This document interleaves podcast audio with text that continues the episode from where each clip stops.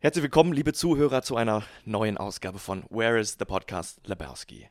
Heute zum 4. Mai mit einer ganz besonderen Folge. Äh, denn ich habe hier meine Lieblingsrebellen zusammengetrommelt und äh, wir haben die durch die geniale Te Technologie des 21. Jahrhunderts äh, virtuell zusammengefunden. Das heißt, ausnahmsweise nicht mir gegenüber sitzend, sondern am anderen Ende unseres Videocalls meine Lieblingsprinzessin Alex Organa. Hallo. Darauf war ich jetzt nicht vorbereitet, sorry. Okay. Außerdem ein echter Star aus der Musikwelt und jetzt auch am Star Wars Firmament hier im Studio Boba Phil. Yo, piu piu piu. Ich freue mich. Ich bin ein bisschen aufgeregt, aber ich ähm, bin ein großer Star Wars Fan. Und sowohl der einzig wahre Pilot unter uns und auch der einzig wahre Pilot des Millennium Falcon, verführerisch charmant Markus Solo. Ich habe ein ganz mieses Gefühl bei der Sache. Ja, Oh. ich bin mega gespannt, ich habe mega Bock, ich freue mich sehr auf diese Episode. Joe Skywalker ist natürlich auch am Start. Und nicht zu vergessen, das schleimige Stück Scheiße, das zum Leben erweckt wurde und eine Sprache spricht, die keiner versteht. Aus Monau unser Produzent Rüdiger The Hut. Servus. Und damit sind wir alle versammelt. Ähm, ja, wir haben eine kleine Freundesgruppe heute zusammengetrommelt. Möchtet ihr kurz, ähm, äh, Philipp und Markus, erzählen, wie wir miteinander in Verbindung stehen? Naja, also äh, gute alte äh, Schulfreunde, würde ich sagen. Äh, langer Weg, viele Prüfungen, viel äh, zusammen geschummelt. Also ich war nicht mit dabei, aber Markus war immer oft mit dabei. Der Weg war steinig und Äh, schwer. Und ähm, ja, so äh, kennen wir uns schon sehr lange und jetzt äh, endlich mal hier zu Gast in diesem Podcast. Ich bin, ich bin sehr aufgeregt und äh, freue mich darüber und äh, danke für die Einladung. Ja, kann ich viel äh, zufügen. Lange, heiße Männerfreundschaft seit nun fast 15 Jahren. Ja, und äh, kann ich nur zurückgeben. Also ich freue mich absolut. Markus Solo hat auch seine Radiostimme mitgebracht heute. Das klingt ja wie Sehr im geil. Cockpit. Wunderbar. Ich habe extra für diesen Podcast natürlich auch. Ähm, unsere Podcast-Folgen haben jetzt keine besonderen Titel, sondern wir nennen unsere Podcast-Folgen nach dem Filmtitel, den wir behandeln. Aber für heute habe ich den Titel Cracking Open a Clone Wars with the Boys als Titel ausgewählt. Ich dachte, das passt. Wir sitzen hier, wir Cracking Open a Cold One, als auch Cracking Open the Clone Wars. In dem Sinne erstmal Prost. Prösterchen, ne? Ja, Prost, Leute.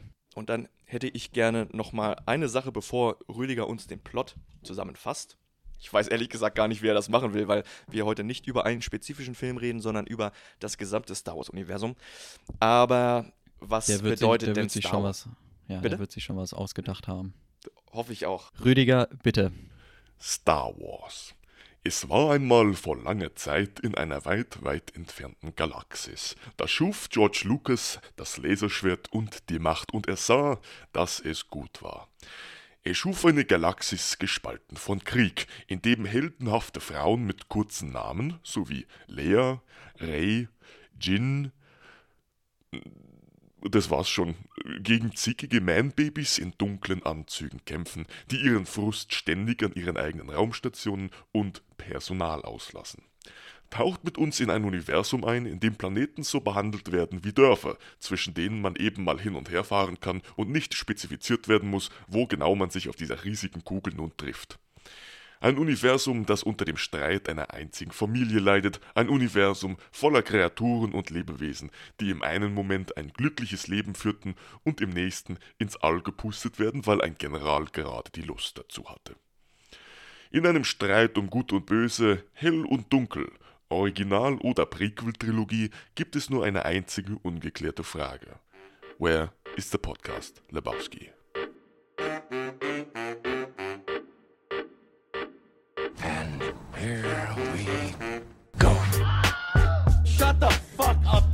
Houston, we have a podcast. I'll be back. Where's the podcast? Lebowski. Oh man, I shot Marvin in the face. Why the fuck you do that? What's the most you ever lost in a podcast? You talking to me? You can't handle the podcast. Gut, vielen lieben Dank für die Zusammenfassung. Bevor wir komplett in das Universum einsteigen, wie steht ihr zu Star Wars? Was habt ihr damit am Hut? Warum Warum haben wir euch eingeladen? Also für mich ist Star Wars so absolut Kindheit. Das sind so die ersten richtigen Actionfilme, die man gesehen hat. Und äh, ich fand das eigentlich ganz cool, wie man so als Kind in diese Welt reingewachsen ist. Und es hat halt eine recht große Fanbase, auch damals schon gehabt. Das heißt, es gab halt auch nicht einfach nur die Filme, weiß ich jetzt nicht, wie man so manche andere Filme, die halt so, ich sag mal, Ende der 90er, Anfang der 2000er Jahre so im Kino waren, sondern es gab halt dazu auch dieses das entsprechende Merchandise, also in meinem Fall zum Beispiel Lego Star Wars und sowas. Man konnte das zu Hause nachspielen und Yeah. weiterentwickeln und sowas und dann irgendwie seine eigenen Geschichten machen und das hat mich irgendwie total gecatcht und abgesehen davon, es sind eben doch recht viele Filme am Ende geworden. Und ähm, das hat zumindest mich, sage ich mal, vom Alter von sechs Jahren bis, ja, wie jetzt die letzten eben rausgekommen sind, die letzten Jahre eigentlich immer begleitet. Und dann hat Zwölf man bist so, jetzt, ne? Ich bin jetzt zwölf, genau. Ich werde bald 13 im Juni. Und ähm, mit dem Stimmbruch, das ist jetzt, glaube ich, auch durch. äh, du bist übrigens auch ein, ein Mädchen, das hat man Ja, habe ich da nicht vorher erklärt, oder sollen. was? Ähm, ich bin, bin die maulende Myrte. Wir wollten hier keine Geschlechter freigeben. Nee, und äh, deswegen geht da einfach eine Faszination von aus, wenn man, glaube ich, unabhängig von den Filmen an sich ganz, ganz viele Erlebnisse so aus dem eigenen Leben und weiß ich nicht, was man da mit Kumpels äh, gespielt hat, damals mit den, mit den Star Wars Spielsachen, die man so hatte, eben damit verknüpft. Das wäre so von meiner Seite diese Begeisterung und einfach auch dieses, ähm, ja, dieser, dieser Weltraum, dieses Universum, was da geschaffen wird. Das hat halt einfach eine gewisse Faszination und ich verstehe auch, wenn man sich dafür gar nicht begeistern kann, das ist so eine Hop- oder Top-Geschichte, man, man kann sich da reindenken, reinfühlen oder ähm, man kriegt da halt irgendwie gar keinen Draht zu und dann ist das auch in Ordnung, aber ich bin sehr dankbar dafür, dass, dass man da sich so ein bisschen reinsaugen lassen hat können. Yes. Philipp. Was denn? so, jetzt habe ich hier auch mal reingeholt. Jetzt Warum, gebe ich auch noch warum eine sind ganz, wir überhaupt hier? So, jetzt kommt hier von mir eine ganz kurze Antwort, damit Markus gleich wieder redet.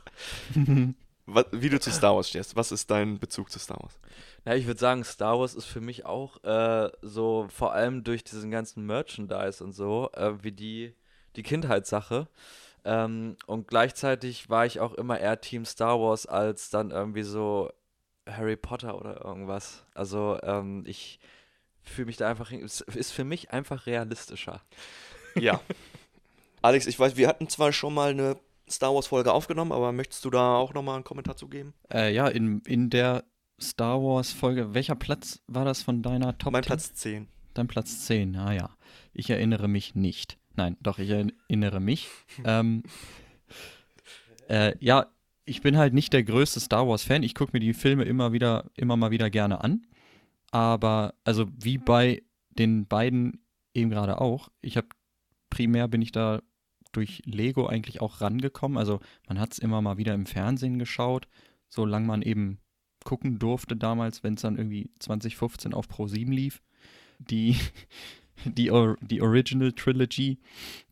Und da durfte man halt nur bis zur zweiten Werbung oder so gucken. Bei mir war das jedenfalls so. Und da war dann aber das Interesse natürlich geweckt. Dann der erste richtige Film, den ich geguckt habe, war äh, Episode 1, den Mhm. wir auf DVD hatten. Und da fand ich halt die, ähm, die Pod-Racing-Szenen geil. Und da ist dann das Interesse komplett geweckt bei so einem kleinen Kind. So bin ich da irgendwie dran gekommen. Aber ich bin jetzt nicht irgendwie super Fan oder into Star Wars, so dass ich mir da die ganze Mythologie irgendwie noch dazu durchlese oder angucke oder die Serien auch verfolge. Also lediglich die Filme und das reicht mir dann auch. Ja, herrlich, zumal auch der The Phantom Menace, die dunkle Bedrohung, einen, einer der Hauptcharaktere ist halt ein Jugendlicher oder ein kleines Kind, womit man sich in unserem Alter damals auch identifizieren konnte, der sich dann zu einem Haupt-Hauptcharakter weiterentwickelt hat.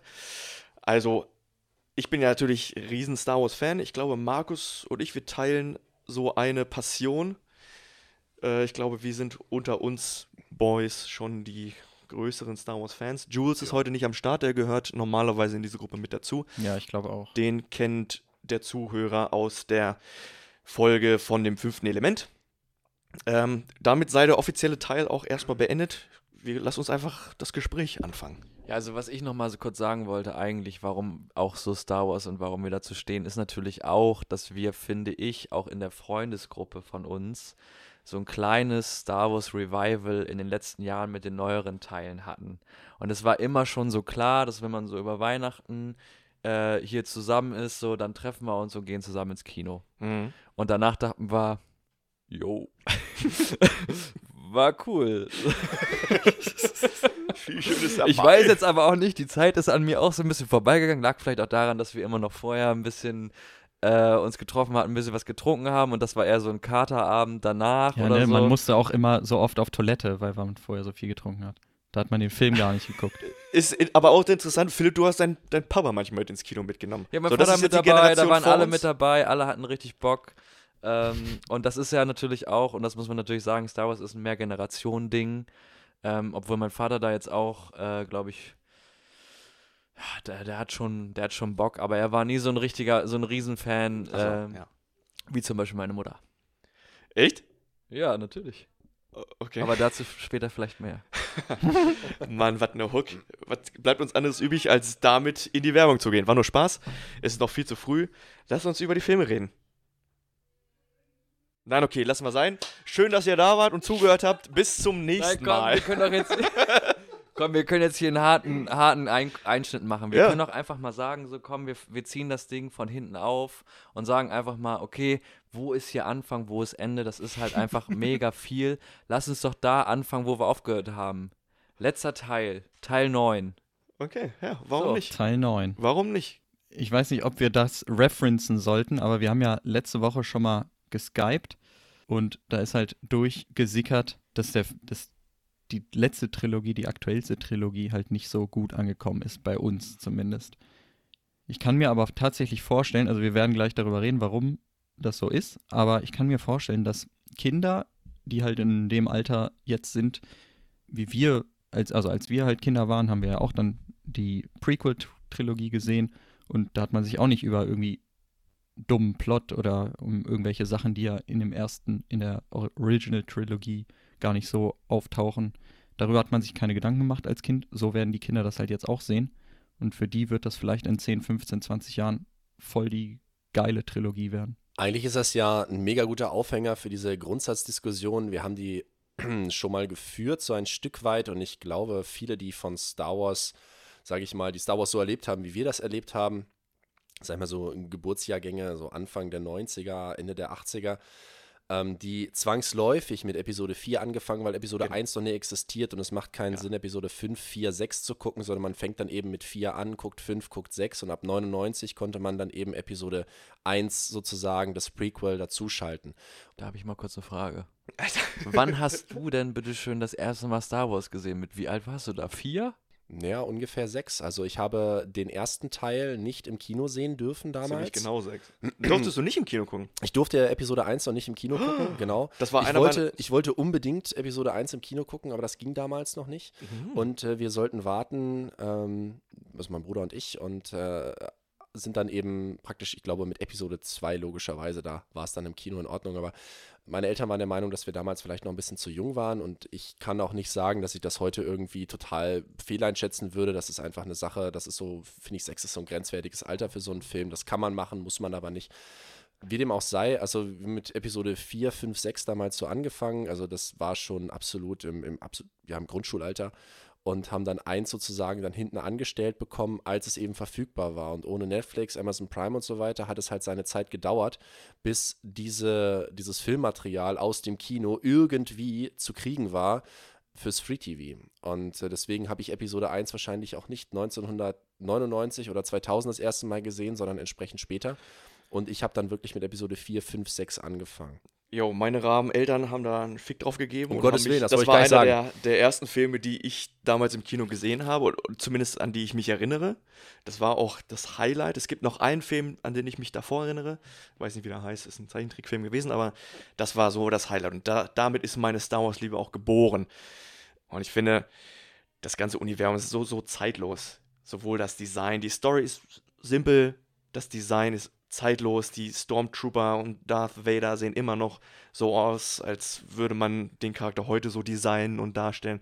Sieht einfach, ach, tasty ist das. bringt dann aber genau wieder diesen Punkt, dass man sagt, wo, wo steigt man eigentlich ein? Also es sind eben, klar, es kommen nicht alle Filme in, in Frage für einen Einstieg. Ich denke, ähm, das ist so Common Sense, dass man sagt, man fängt mit 1 an, man fängt mit 4 an oder aus Gründen, die ich nicht nachvollziehen kann, fängt man in Episode 7 an. ähm, Was soll das sein? Das ist ein guter Einstieg. ja, jeder wie er macht, da habe ich aber überhaupt keine Vorbehalte.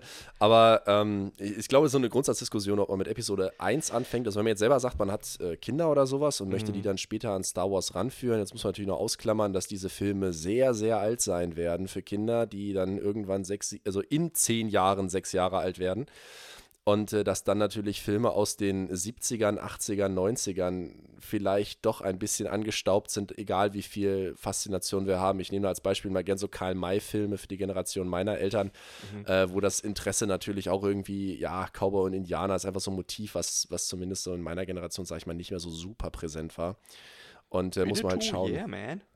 Ja, jeder wie er mag. Ähm, ich persönlich würde einfach mit Episode 4 anfangen, tatsächlich so wie es Ja? damals gedreht wurde bei meinen Kindern, würde mit Episode 4 anfangen, über 6 gehen, dann 1, 2, 3 und dann eben Rogue One als Verbindungsstück und dann ja irgendwie diese letzten Ich drei. dachte einfach gerade, du bist ein Vertreter der Richtung, dass man mit 1 anfängt und das dann chronologisch eiskalt durchzieht. Nee, tatsächlich nicht, aus diversen Gründen. Einmal finde ich es schön, die Erzählung so zu nehmen, wie sie mal gedacht war. Und ähm, ich finde es total großartig, auch wenn man natürlich nicht diese krassen Plot-Twists von damals, also wer ist Yoda und wer ist Darth Vader und wie steht er im Verhältnis zu Luke Skywalker, die kriegt man wahrscheinlich nicht mehr hin, weil das ist alles vorher so ein bisschen gespoilert. Aber diese, ich finde am dritten Teil, über den man bestimmt streiten kann, aber ich finde es total großartig, wie so ganz viele Enden zusammengebracht werden, was im vierten da sein muss, damit diese Geschichte sozusagen da anfangen konnte, zu dem, was im zweiten hingestellt wurde. Und diese Punkte hinreichend zu verbinden, ähm, finde ich, ist ein, ist ein ganz großer Punkt. Und da finde ich, Rogue One ist ein absoluter Geniestreich, muss ich sagen. Ich glaube, da können wir später noch mal ein bisschen deutlicher drauf eingehen. Äh, ein großartiger Film, der da noch mal absolute Meisterarbeit leistet. Aber ich würde tatsächlich von 4 nach 6 gehen und dann das Prequel, weil es stark genug ist, sich alleine hinzustellen, davor setzen und diese Faszination, die ich dabei hatte, dieses Fiebern um, okay, wie, was passiert da jetzt, wer ist wer, wie kriegt man das zusammen, dass man das da ähm, auch so ein Stück weit erleben darf, auch wenn natürlich, wie gesagt, viele Umstände schon vorher bekannt sein werden. Ja, ähm, wisst ihr, wo du gerade, also ich will jetzt nicht direkt auf Rogue One eingehen, weil das machen wir, wie du sagst, später wahrscheinlich noch. Äh, aber wisst ihr, ob das so nach der Prequel-Trilogie geplant war, dass da noch ein Verbindungsstück kommen soll? Oder, oder war zu dem Zeitpunkt, wann, wann Nee, hat das die war nicht Trilogie. geplant. Geändert? Weißt du das? Ja. Glaube ich tatsächlich auch nicht. Ich glaube, dass sich da jemand erhoben hat, der ein cooles Skript dazwischen geworfen hat und das da so perfekt angebunden hat, die zwei Teile so perfekt zusammengebunden hat, dass da natürlich dementsprechend auch das Lucas und ähm, Hollywood Geld hingeworfen wurde und dann natürlich mit offenen Armen empfangen wurde, das Skript und die Umsetzung dass da natürlich so ein Monster- und Mörderfilm draus wird, dass das einer der besten, meiner Meinung nach, einer der besten Star Wars-Teile auch draus wird. Ich glaube, das hat keiner kommen sehen. Das war, glaube ich, nicht so geplant. Ich glaube auch, das war eher eine, eine spontane und nicht geplante Geschichte. Ich weiß es ehrlich gesagt nicht. Wenn Philipp da mehr Inf Informationen hat, was ich glaube, weil der steckt ja mitten in Hollywood drin, so wie wir ihn kennen. Ja, ja, der ist immer, immer am Puls der, der Hollywood-Vene. Ich glaube, dass bei Star Wars auch so die Eröffnungsszenen das sind. Also in welche Richtung schwenkt die Kamera, ähm, was wird da gezeigt. Und jetzt äh, merke ich gerade, da ist eventuell, da habe ich was angestochen. Nee, ja, nee, red ruhig, red ruhig erstmal zu Ende. Da muss man, da muss man dazu sagen, dass natürlich, es gibt ähm, sehr, also es passiert bei Star Wars tatsächlich am Anfang immer irgendwas.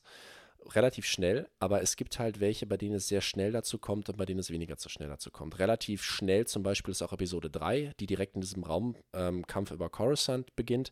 Aber gerade dieser älteste Film, Episode 4, der direkt damit ankommt, dass die Kamera schwenkt und diese Verfolgungsjagd auf diesen Rebel Blockade Runner beginnt, mit diesem gleich diesem Feuergefecht, macht ja praktisch schon fast Tür und Tor auf, dass man sich fragt, gerade nachdem man alle Filme gesehen hat, was ist denn da passiert, dass da ein, in diesem Film, wie es heißt, Konsulatschiff direkt angegriffen wird. Und da geht natürlich alles Mögliche auf. Und wenn man im dritten Teil noch ein bisschen genauer sucht, findet man noch ein paar lose Enden. Die sind für den vierten nicht unbedingt relevant, was auch dazu führt, dass in dem Rogue One natürlich, ähm, ja, ich glaube, ich spoiler da nichts, wenn ich sage, dass von den ganzen Charakteren keiner überlebt. Also eine in sich geschlossene Geschichte. Doch. Aber sie fügt halt viel zusammen, was da theoretisch noch offen ist, für die absolute Main-Storyline nicht so wichtig ist, aber für die, für die, für die Nebenlinien absoluten Punkt. Deswegen, du hast es eben schon angesprochen, die haben es von Anfang an, Lucas hat es clever gemacht. Die Filme können theoretisch anfangen und aufhören, wo sie wollen. Jeder neue Film beginnt erstmal mit, ähm, mit dem Titel, mit der Titelkarte und mit einem Text, der vorwegläuft.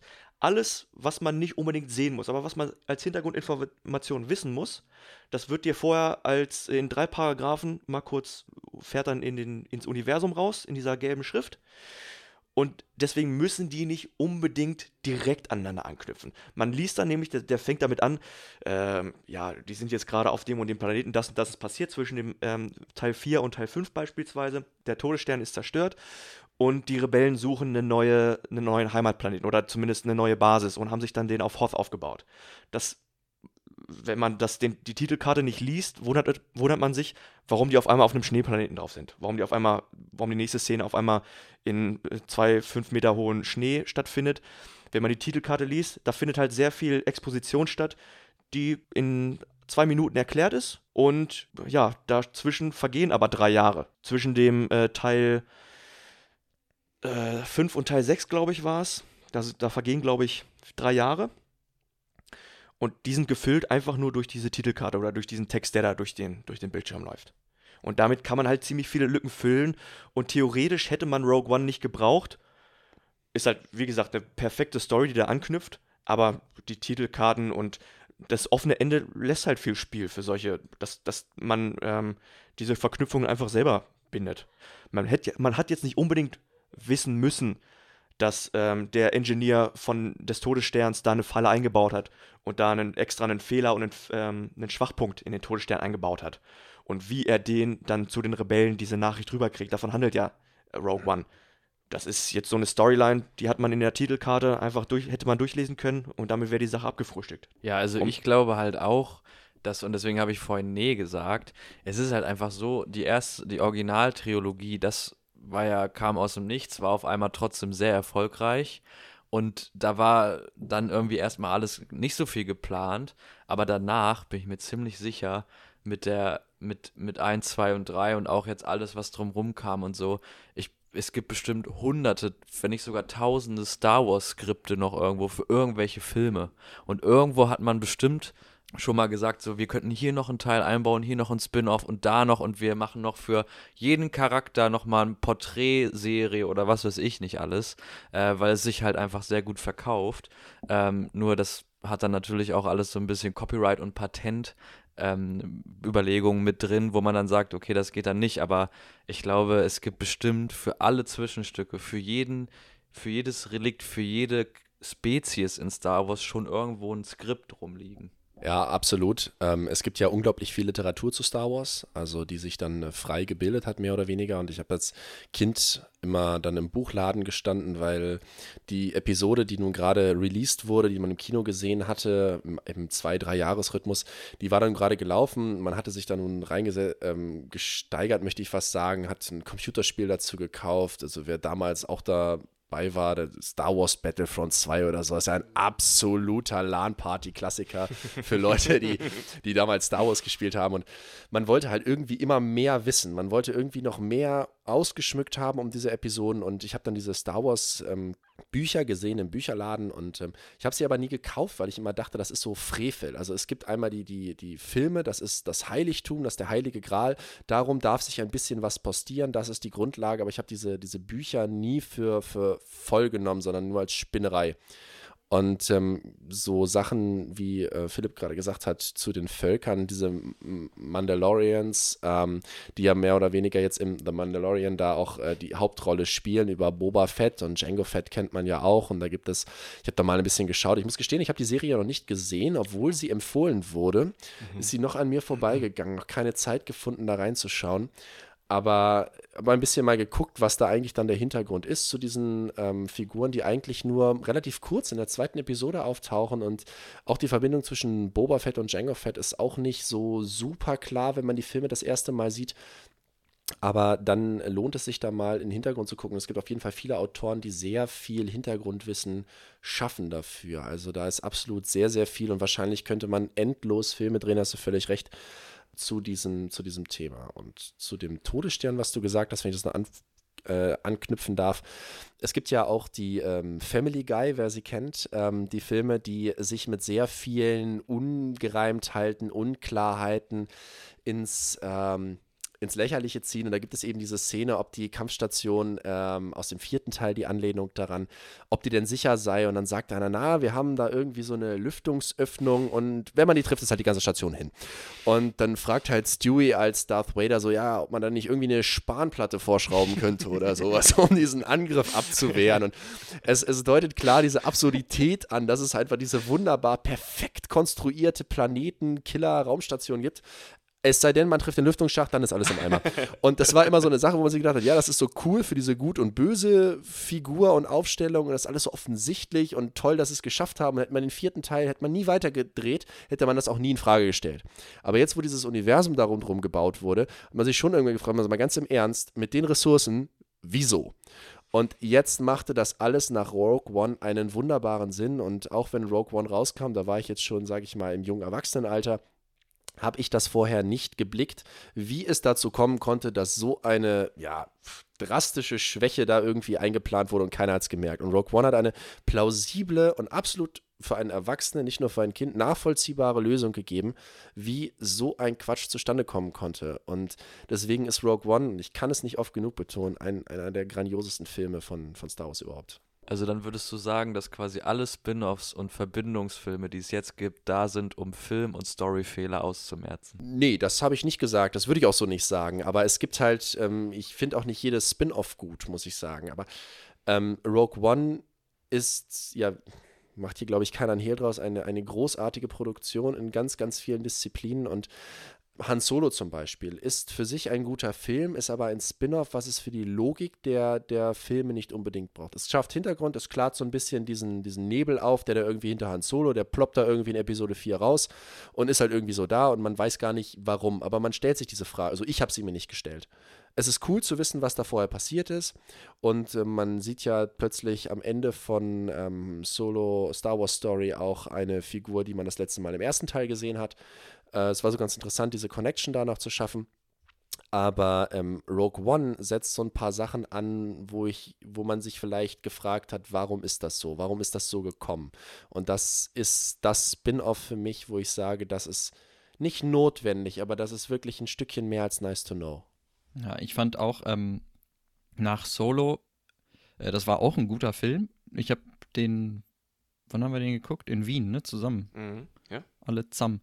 Äh, da habe ich den das erste Mal geguckt. Und das Ende, also ich, ich fand es jetzt nicht schlimm, dass da, also Darth Maul taucht da ja auf und der ist ja sozusagen der Strippenzieher dieses ganzen, äh, dieser ganzen äh, Unterweltorganisation, sage ich mal. Und äh, es kann halt schnell so wirken wie an den, Haaren, an den Haaren herbeigezogen, sage ich mal. Dass man sich da halt extra was zu ausdenkt. Hat man ja letztendlich auch, aber ähm, bei Rogue One kommt es einem nicht so sehr danach vor wie bei Solo. Hatte ich jedenfalls persönlich das Gefühl. Ist auch so. Markus hat das perfekt gesagt. Es ist, also Rogue One ist jetzt kein Lückenfüller geworden, aber man hat die Lücke gesehen, wo Potenzial für eine gute Story wäre und man hat sie gefüllt. Das war zwar bei Solo auch so, es hätte nicht sein müssen. Bei Solo ist halt, ist es ein guter Film, aber es passt nicht so richtig in die Star Wars-Welt rein, weil es wirklich ein verhollywoodisierter Film ist, in dem Sinne, dass man in einem Film versucht hat, die ganze Solo-Story aufzurollen. In diesem Film hat er den Falken gekriegt, er hat Chewie kennengelernt, er hat seinen Namen bekommen, er hat seinen Blaster bekommen, er hat ähm, Lando kennengelernt, alles. In dem Film passiert alles, was den Charakter Han Solo ausmacht. Und das war, theoretisch hätte man das natürlich auch auf drei Filme verteilen können, aber das war wirklich so, kam mir so rüber ein bisschen Geldmache und man wollte einfach Zeit überbrücken, bis der nächste Film rauskam. Wie gesagt, ich finde, das ist auch ein guter Film, der ist viel zu unterhyped oder der wurde viel zu schlecht geredet. Also ich finde an den Star Wars Stories, ich finde das sowieso schade, dass auch Solo Star Wars Story ist ja komplett nieder gemacht worden in den Kritiken. Und ich finde es unglaublich schön, dass diese Star Wars-Welt ohne Jedis auskommt. Also es gibt am Ende von Rogue One diese kurze Szene, wo Darth Vader, ähm, nachdem sie dieses Schiff kapern, eben da reinkommt und da noch so ein paar Rebellen dahin schlachtet. Aber Ansonsten kommen diese Filme ohne Macht aus. Also es gibt, jedem ist bewusst, dass es das irgendwie gibt, aber es ist halt so eine, wie so ein Kult, so eine, so, eine, so eine Religion, die auch nicht von allen ernst genommen wird, sondern eher belächelt wird. Das sieht man am vierten Teil auch, wo er sagt, ähm, sie vertrauen auf die Macht, ja, ich vertraue eher auf meinen Blaster. Da gibt es dieses Gespräch, ich krieg's jetzt nicht mehr zitiert aus dem Millennium Falcon, als sie von Tatooine davonfliegen. Ähm, aber ich finde das total erfrischend, dass man sieht, dass dieses Universum nicht nur um eine Familie dreht, nämlich diese Familie Skywalker, die gefühlt für Milliarden von Lebewesen äh, den Plot in der Hand hält, ähm, sondern dass es viele Nebengeschichten gibt und das gerade macht dieses Universum so interessant, dass es eben nicht nur das schöne Coruscant gibt, sondern dass es eben diese Kulturen gibt, wo auch nicht dann zufällig einer gefunden wird, der wird dann Jedi und der wird dann irgendwie Darth Vader und der wird dann irgendwie eine super zentrale Figur, sondern es gibt diese Schrottkolonien, von denen ganz viele sind und wo die nicht rauskommen. Und das sind einfach so Motive und, und Geschichten, die dahinter stehen, die das Ganze sehr viel realistischer und irgendwie so, ja, diese Lücken füllen, die sich ganz offensichtlich ergeben haben, weil diese ganze Jedi-Kult, das ist so eine Highlight-Geschichte. Und es geht um einzelne wenige Persönlichkeiten, die dann da vorstechen, dann irgendwie die Galaxis retten, aber da leben so viele Milliarden von Lebewesen, was ist eigentlich mit denen? Um diese Frage wird so ein Stück weit, ähm, es wird von korellianischen Kreuzern geredet, aber niemand hat den, den Planeten Corellia vorher angesprochen. Und plötzlich sieht man das finde ich eine der geilsten Aufnahmen in diesem Solo-Film, wo dieser Himmel ist, wo diese ganzen Schiffe zusammengebaut werden und wo dann eine Brücke von so einem Sternenzerstörer gerade hochgehoben wird und oben fliegen diese Schweißerfunken. Das würde man wahrscheinlich gar nicht sehen, aber man sieht es halt dort und es fliegt, das fällt da so vom Himmel. Ich finde das ein unglaublich cooler Shot. Und man, das Universum kriegt jetzt halt so realistisches Leben. Es ist weg von diesem Heldenepos und hin zu den normalen Leuten, die irgendwie ihren Weg durchs Universum gehen und ähm, da eben besondere Dinge erleben. Und diese Abenteuer sind eben nicht den Jedi vorbehalten, sondern das geht für jeden Menschen, der irgendwie vielleicht etwas ein bisschen besser kann. Kämpfen, fliegen oder irgendwas anderes. Weswegen ich auch The Mandalorian sehr empfehle, weil das auch so eine Nebenstory ist. Das behandelt nicht ein bisschen die Macht, aber keine dieser Haupthelden und Hauptcharaktere, sondern es ist dirty, es ist dreckig, es ist unten bei der unter bis unteren Mittelschicht äh, handeln die Stories. Sind zwar Kurzgeschichten, ist fun, macht Bock zuzugucken. Es ist das, was man von Rogue One auch äh, bekommen hat in Kleinformat. Und in diesem Sinne, bevor wir darüber weiterreden und über den Rest des Universums, denn bis zu den restlichen Sternen gibt es noch einige Lichtjahre, die wir zurückzulegen haben. Also gehen wir erstmal in die Werbepause. Bist du damit einverstanden, Alex? Bin ich. Bis gleich. Where's the podcast? Lebowski. Früher hatte ich Probleme mit Hämorrhoiden und konnte vor Schmerz nicht richtig sitzen. Doch dann entdeckte ich die Band Flut. Jetzt kann ich immer noch nicht sitzen, aber ich höre beim Stehen wenigstens geile Musik. Ich mag meine Bude, meine Bude mag dich. Du magst meine Bude, meine Bude mag dich. Du willst meine Bude, meine Bude gibt's nicht. Ich will nur meine Bude, meine Bude und Sand oder Geld von der Bank. Keiner pennt auf der Bank. Heile Welt, vielen Dank. Ich kaufe ein. Ein Fiat Multipla vor unserem neuen Reihenhaus eingepackt. Wunderbar. Ich bin ein bisschen verwirrt. Wir werden schon sehen, was passiert. Doch in diesem Moment sind wir hier. Dr. Evil kommt und packt dich. Dir wird Angst und Bang, du bekackst dich. Dr. Evil will, dass du rennst. Denn er ist dein Gehirngespenst. Die Musik der Band Flut wirkt sich positiv auf ihr Wohlbefinden aus und ist ein empfohlenes Mittel gegen Depressionen. Seitdem ich die Musik höre, kann ich viel besser gucken. Ähm, was? Die Musik heilt Krebs und Lepra. Das ist nicht richtig. Die Musik half meiner Impotenz. Okay, das kann sein. Zu Risiken und Nebenwirkungen lesen Sie die CD-Beilage und fragen Sie Ihren Musikfachhändler oder, oder, oder die Band halt selbst. Weiß nicht, wie man die kontaktiert. Aber die findest du bei YouTube und Spotify. F-L-O-O-O-T. Flut.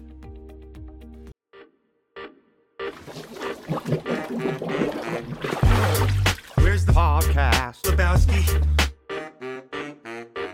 Wir sind aus der Werbepause wieder zurück und ich möchte das Gespräch nicht da aufgreifen, wo wir aufgehört haben, sondern ich möchte ein bisschen oberflächlicher wieder anfangen. Ich, ich weiß auch eh schon gar nicht mehr, wo wir waren. Ich auch nicht. Die Werbung war so packend. Ich habe in der Zeit ein Gedicht geschrieben. Lieblings-Star Wars-Filme, Lieblings- und am wenigsten Lieblings-Star Wars-Filme. Habt ihr da bestimmte Filme, die für euch herausstechen, die ihr lieber mögt als die anderen oder die ihr am allerschlimmsten findet? Also ich würde, ich würde schon sagen, dass ich ähm, den Hype um die erst, ersten, zweiten, dritten Teil oder gerade so erster, zweiter Teil, ich fand das richtig geil alles. Ich finde auch, ehrlich gesagt, auch so Jaja Bings und diese ganze Sache fand ich geil, damit habe ich halt angefangen. Und ich muss sagen, dass halt der Hype um die ersten, ersten Teile, also 4, 5, 6 zum Beispiel, ich muss sagen, ich bin immer wieder ein bisschen von gerade 5, 6 ein bisschen enttäuscht. Und das ist einfach irgendwie, der, das wird halt ein bisschen glorifiziert. Ich kann es auch verstehen für hartgesottene Fans, aber wenn man einfach in dieser ganzen Klonkrieger-Sache groß wird und mit der gan- mit auch mit Druiden und so, dann hat man einfach darauf Bock und das findet man einfach geil. Ja, vielen Dank. Das hätte ich jetzt gar nicht erwartet, weil das sehe ich ganz genauso. Also der erste und der zweite Teil und der dritte genauso haben, haben schon Schwächen, keine Frage. Ähm, Im ersten, da muss ich dir leider widersprechen, Jaja Binks oder so, das ist eine Sache, die, die macht für mich da viel kaputt, äh, weil sie so, also ich weiß nicht, wie es im Original ist, da muss wahrscheinlich Alex und Joe können ein bisschen mehr zu sagen, aber die Stimme im Deutschen ist so gewollt Jugendsprache in dem Bereich, als die Filme rausgekommen sind. Und das ist so wie immer, wenn Erwachsene coole Sachen machen wollen in Jugendsprache, läuft das ziemlich vor die Wand. Und das ist in allen Dialogen mit Jaja Binks, finde ich, wiederzufinden. Ähm, der erste hat seine Schwächen, der zweite hat seine Schwächen, der dritte hat definitiv seine Schwächen, aber es gibt eben sehr, sehr geile Elemente aus allen drei Filmen und ich feiere die ersten drei tatsächlich auch mehr als die Originaltrilogie, weil ähm, ich kann es gar nicht genau sagen, äh, ich würde sagen, zwischen vier und sechs ist die Story ein bisschen größer geschrieben, es ist ein bisschen familiärer, ein bisschen, man fühlt sich da ein bisschen mehr rein, aber eins bis drei sind halt doch deutlich mehr die Actionfilme, auch auf dem Niveau, auf dem man es gewohnt ist, dass Action stattfindet. Und ähm, gerade so die ähm, Szenen im, im Raumkampf oder sowas sind grandios und ähm, ich bin auch absoluter äh, Klon- und Druiden-War-Fan an der Stelle und äh, muss sagen, dass mir dieser Konflikt deutlich mehr zuspricht als dieses Scharmützel, was ähm, im vierten bis sechsten immer so stattfindet, auch wenn natürlich eine Zerstörung von zwei Todessternen nicht unbedingt ein Scharmützel ist, aber äh, ich glaube, alle wissen, worauf ich so raus will. Und der grandioseste Film, um das kurz zu Ende zu bringen, für mich ist, wenn man diese ganzen Altersvorteile, die Philipp auch angesprochen hat, für die Hardcore-Fans seit den 70ern, ist für mich, wenn man es völlig einfach nur die Filme hinstellt, ist für mich Rogue One. Als Lieblingsfilm. Als Lieblingsfilm, ja. Okay. Ich hatte ja gedacht, oder ich hatte ehrlich gesagt gehofft, dass du, Markus, der Einzige bist, der dieses erst, die ersten drei Teile so feiert. Ich wusste nicht, dass du da auch so auf der Seite bist, Philipp. Okay, dann muss ich da nochmal drüber nachdenken, aber die Originaltrilogie ist einfach der absolute Shit. Also, es gibt einen Grund, warum das mein Platz 10 ist, äh, das Imperium schlägt zurück, ist einfach der absolute Wahnsinn ich kann, ich kann euch das jetzt nicht verkaufen, ich kann euch nicht von meiner Meinung überzeugen, aber ähm, auch als großer Filmfan generell, das ist, bevor es CGI und alles gab und da hat ja ähm, George Lucas auch wirklich für geblutet und den ersten Film, ähm, A New Hope, es gibt eine, meine absolute Lieblingsdokumentation über egal welches Thema, äh, gibt es auf YouTube auch, sonst aber auch auf äh, Disney Plus, Empire of Dreams, äh, da geht es um die Originaltrilogie, wie, was für einen Weg äh, George Lucas hinter sich hatte. Und ich habe in dem letzten Star Wars Podcast auch erwähnt, dass George Lucas an sich aus meiner Perspektive einer der schlechtesten Regisseure ist, die es gibt. Das war ein bisschen zu krass. Das war eine ziemlich brutale Aussage. Das nehme ich ein bisschen zurück, aber der hat meiner Meinung nach nicht sehr gute Filme gemacht. A New Hope ist darunter der beste er war so revolutionär. Er war, hat alles neu gemacht. Er hat, wenn es Sachen nicht gab, die man machen konnte, hat er sie einfach erfunden oder hat eine Firma gegründet, die die Sachen dann für ihn erfunden haben. Und äh, wenn man sich die allein die Bluescreen-Technologie damals angeht, ähm, ich kann euch da gerne eine ganze Geschichte, ein ganzes Kapitel drüber aufmachen, wenn ihr wollt, aber das interessiert, glaube ich, die wenigsten hier.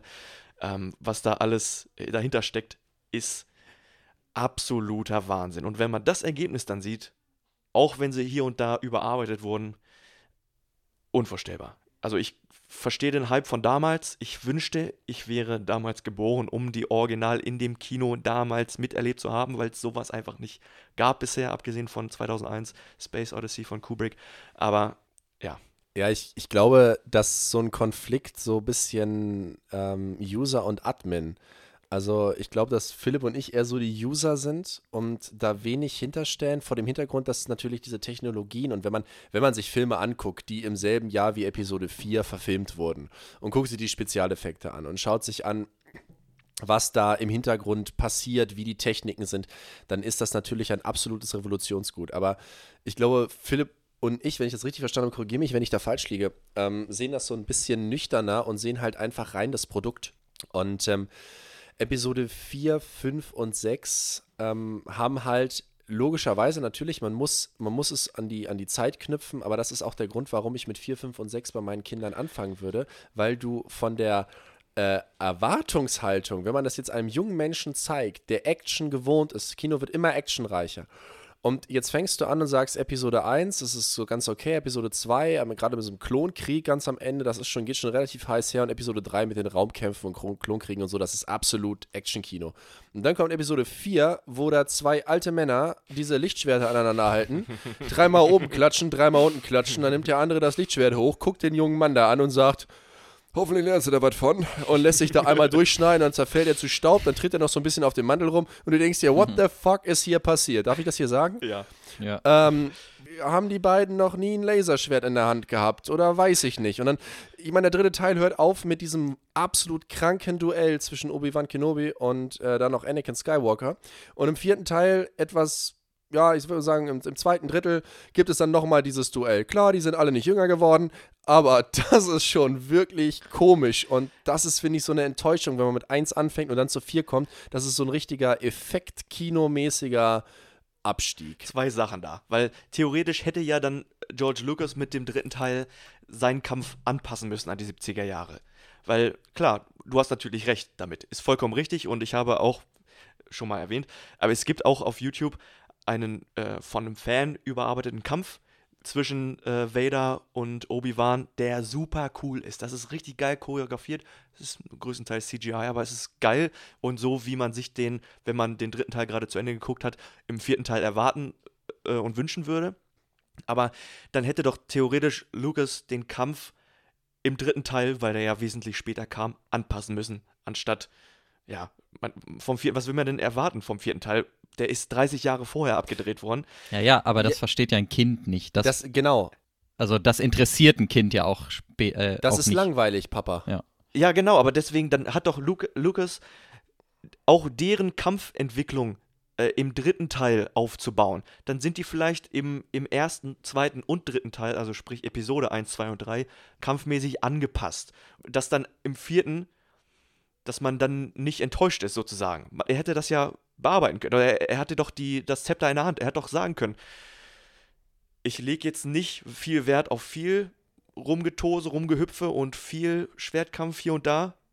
Darf ich da, darf ich da mal ja. was kurz zu sagen? Also ich glaube, es ist ziemlich schwierig, weil man kann natürlich, und da wird man jetzt einfach unfair, den Übergang von 3 zu 4, das kann man einfach nicht vergleichen. Und man muss, glaube ich, auch einfach sagen, dass äh, drei, also Teil 4 war einfach krass für die damalige Zeit. Ich habe da jetzt auch hier, wenn ich den mal kurz ziehen darf, meinen Telefonjoker, weil wir sind hier stümperhaft und fangen hier mit Teil 1 an und haben keinen Plan, wie dieses Feeling war. Und ich dachte, ich hole mal hier kurz jemanden ran, der einfach als äh, Ur-Fan hier reinkommt. Okay. Ja, also wenn ihr Bock habt, dann ja? hole ich die mal kurz rein und dann fragen wir mal, wie vier damals war. Aber ich glaube, der Fokus ist da einfach wo ganz anders. Jetzt bin ich selber gespannt. Hallo? Ja, hallo, ich habe mal eine kurze Frage zu Star Wars. Ach ja, guten Tag, hallo. Gerne. Wer ist denn da? Wen Star haben wir denn hier gerade am. Wen Star haben... Wars oder Krieg der Sterne? Star Wars.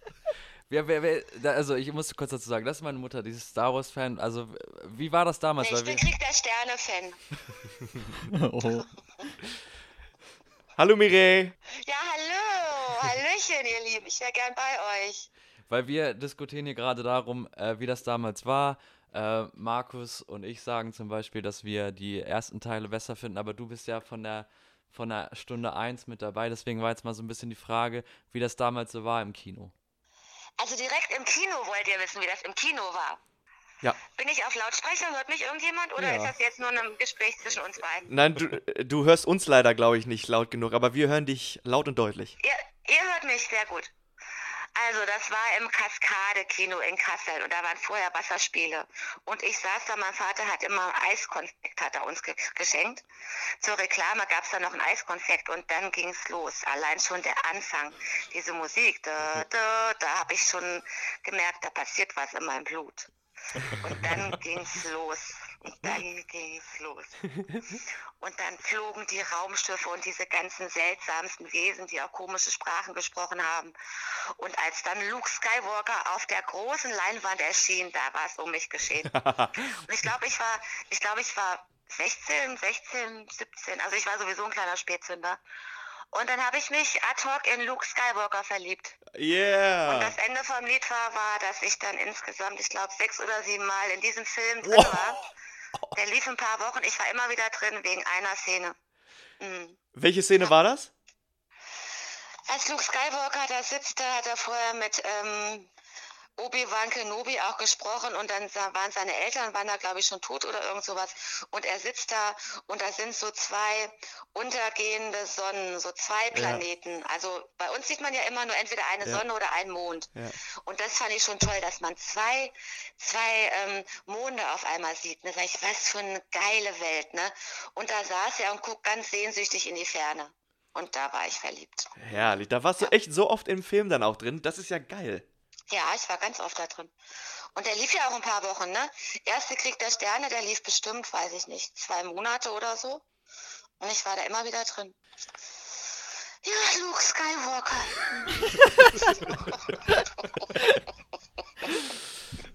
Ja, und was sagst du jetzt zu Und den. dann hatte ich Geburtstag und dann hatte ich Geburtstag und dann hat mir mein, der Nachbarsjunge, der hat mir eine Kassette geschenkt, so eine Tonkassette für einen Kassettenrekorder. Und das war die Filmmusik von Krieg der Sterne. Und das habe ich nur noch gehört. Und da habe ich das gehört und habe mir immer meinen Luke vorgestellt, wie er da sitzt mit den zwei Sonnen und dann in die Ferne guckt. Und genauso habe ich auch probiert, da zu gucken. Ich glaube, ich gucke heute teilweise noch so. Wenn man mich beobachtet, gucke ich auch wie Luke Skywalker ganz sehnsüchtig ins Universum. Ich meine, das ist jetzt auch 50 Jahre her. Der ist ja dementsprechend auch gealtert. Der Luke, so wie Mark Nein, Hamill das sind auch. doch nicht meine Träume. Luke ist immer noch genauso, wie er damals war. Nein, Hast du, nein. denn, hast du denn die neuen Filme auch gesehen? Nee, habe ich nicht gesehen. Ich habe dann noch mal, glaube ich, ein oder zwei danach gesehen, aber das hat mir alles nicht mehr so gefallen. Das war nur ist der aller, allererste Teil. Für euch ist das dann wahrscheinlich der letzte Teil, aber für mich ist das der erste Teil. Das war der Beginn von allem. Ja, herrlich. Wunderbar. Das ist. Das freut mich. Und genau. wenn ich jetzt in den Himmel gucke und nur einen Mond sehe, muss ich wieder, also ich suche fast, mein Herz sucht den zweiten Mond, weißt du? Ab auf Das- den Jupiter. Da gibt's genug. Ist so langweilig hier. Bei Krieg der Sterne ist das einfach sau interessant alles. Also muss man halt auch einfach sagen, weil wir äh, diskutieren hier gerade darüber, wie, wie cool das war mit irgendwie äh, Klonkriegern und Droiden, aber du, dir hat es schon gereicht, einfach nur zwei Sonnen zu Gereicht. sehen. Ja, so, ja. Ja, und Autos, die ohne Reifen fahren, weißt du, das Yeah. wäre total schön. Yeah. Ja, ich glaube, so muss man das einordnen, damit man das versteht und einfach zu sagen, okay, da, deswegen war Star Wars damals halt äh, bahnbrechend. Das war eine ganz andere Realität und wenn du sechsmal in der Film drin warst, war das nur, das war meine Realität. Und ich habe dann im Bus dann nach Chewbacca's gesucht oder so, irgendwie so behaarte Monster, hab den nirgendwo gesehen und fand das, hab mich extrem gelangweilt nach dem Film draußen in dieser Realität hier. Ich fand es extrem langweilig. Und wenn ihr wollt, ich glaube, ich habe sogar noch so Tagebucheinträge aus der Zeit, wie ich mich in Luke Skywalker und in das ganze, in die Welt von Krieg der Sterne verliebt habe, richtig. Weil ich hätte am liebsten gelebt. Ja, daraus lesen wir dann vielleicht in der nächsten Folge mal. Ja, machen wir. Okay, ja, vielen Dank für diese Einschätzung, dass wir jetzt auch mal wissen, wie es, wie es damals war. Ja, gerne, gerne. Könnt mich immer wieder, ich kann gar nicht aufhören, darüber zu reden. Gerne. Ja, dann machen wir mit dir nochmal eine separate Star Wir Wars-Folge. stellen die Szene mal nach, ja? Ich will das gerne mal nachstellen. Ich habe einen Scheinwerfer äh, in meinem Auto. Den stellen wir dann a- am, neben der Sonne am Horizont auf. Ja, der, die Sonne reicht ja. die Eine, eine Sonne haben wir ja. Ja, super, vielen Dank. Dann bist du jetzt mit in der Folge drin. Ja, gerne. Danke, Mireille. Dankeschön. Schönen Die Abend. macht da mit euch. Die macht Ja. da mit euch, Jungs. Ne? Ja. Ja. Tschüss, tschüss, tschüss, tschüss. Und mit dir. Ciao, ciao. Ja, meine Mutter. Nice. Geil. Ein, Wunder, ein. Wunder, dass du nicht Luke heißt, Alter. Ja. Tatsächlich, wir haben heute darüber geredet und sie meinte, sie hätte mich gerne äh, Luke genannt. Mhm. Ja. Jetzt ist Aber cool, dass- Phil geworden. Dass deine Mom so ein, so ein mega äh, Krieg der Sterne-Fan ist, das wusste ich gar nicht. Also, wenn man das jetzt so hört, ist es, unterstreicht das einfach nochmal das, dass einfach Episode 4 bis 6 das Beste sind, um dieses Universum reinzukommen. Weil die nehmen dich halt mit in dieses Feeling und diese Szene mit den zwei Sonnen, wo er da von diesem äh, Rand dieser, dieser, dieses Pharma-Häuschens da auf Tatooine schaut, das ist ja absolut legendär. Und ähm, aber die Filme 1 bis 3, gebe ich auch völlig zu, das sind halt mehr austauschbare Actionfilme. Aber ich persönlich stehe halt als Zuschauer eher auf diese etwas schnellere Action. Ich bin absoluter Freund von Popcorn-Kino. Mhm. Und Bist auch ein großer Marvel-Fan? Äh, alles, was Superheldenkostüme anhat, ist das, was ich noch nicht gesehen habe, nie sehen möchte und mir nie anschauen werde. Äh, das Aber ist für mich das so- Allerschlimmste, was auf Leinwänden zur Schau Ja, aber zu das ist wird. genau das. Ja, aber ich mag das nicht. Also diese ganze Übersinn, ja, ich habe ein Schild und damit kann ich die Welt besiegen. Oh, ich habe einen Anzug und der sitzt so schön eng und damit kann ich auch die Welt besiegen. Oh, ich kann fliegen, ich bin eine Ameise. Oh, ich habe ein Lichtschwert, ich kann nicht durchtrennen. Das ist doch genau das Gleiche dann. Ja, gerade Ja, die. Du, naja, ich finde halt, dass das ein bisschen dezenter aufgezogen wurde. Also diese ganzen äh, Superheldenkostüme, so wie Iron Man oder Spider-Man. Batman ist so eine Sache, das finde ich, ist so schön bösartig und so ein, so ein dunkler Held, dass ich sage, okay, das finde ich noch irgendwie ganz cool, aber diese ganzen völlig überzeichneten Lichtgestalten, wo so klar ist, wer gut und wer böse ist. Und das ist auch eine Sache, die mich an Star Wars 4 bis 6 ein bisschen stört, ist, dass es ein, ein ganz, ganz, ganz, ganz klares Verhältnis gibt zwischen Gut und Böse und dass diese Sache erst zwischen 1 und 3 so ein bisschen angefasst wird, dass es eben auch Jedis gibt, die auf die andere Seite gehen können und dass es generell da so ein paar Macken gibt. Ansonsten gibt es einfach wirklich so knallhart Gut und Böse und es gibt einfach nichts dazwischen. Und das ist so, finde ich, eine Schwäche von, von 4 bis 6. Aber vor dem Ja, Hintergrund, wo sie entstanden ist und was sie damals sein sollte, ist es natürlich völlig nachvollziehbar. Und 1, 3 bis 3 und die entsprechenden Nachfolgerfilme konnten sich natürlich ganz anders positionieren, weil sie den, den, die, die Unterstützung hatten von einer Fanbase, weil das ganze System angenommen wurde, konnte man sich das jetzt trauen. Also es ist völlig nachvollziehbar, dass 4 bis 6 genauso aussehen, wie sie aussehen und das ist auch gut so und die erfüllen ihren Zweck und die haben halt so einen ganz bestimmten Charme, den man ihnen auch nicht absprechen kann. Das heißt aber nicht, dass das automatisch die Lieblingsfilme sein müssen. Ich merke schon, ich werde euch auch nicht, das war ja auch nicht die Idee, ich werde euch nicht davon überzeugen können, dass die ersten, die Originaltrilogie, die beste ist. Ähm, dann du, Philipp, als, als Musiker gerade auch. John Williams, seine Score, sein, die Filmmusik zu Star Wars, natürlich auch dementsprechend fucking legendär. Kommentare? Ja, Filmmusik in Star Wars ist, ist jedem im Kopf so. Du musst halt nur einmal sagen, so hier, Darth Vader kommt und dann äh, kann dir jeder sofort vorsummen. Mach mal.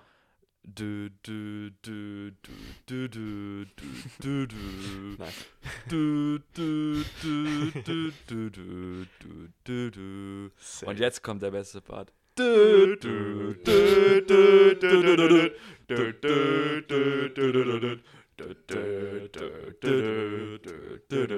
Ja, der Imperial March. Ja, also ich genau. würde sagen, das ist halt einfach, es ist einfach echt sehr gut und ähm, auch, dass man halt einfach sagt, man macht hier so richtig schön orchestrale Musik dazu, einfach ähm, sehr interessant, wenn man sich überlegt, dass es ja eigentlich sehr modern alles ist und man hat diese krassen Filmeffekte, äh, bastelt da kleine Raumschiffe, macht Explosionen, lässt das alles rumfliegen.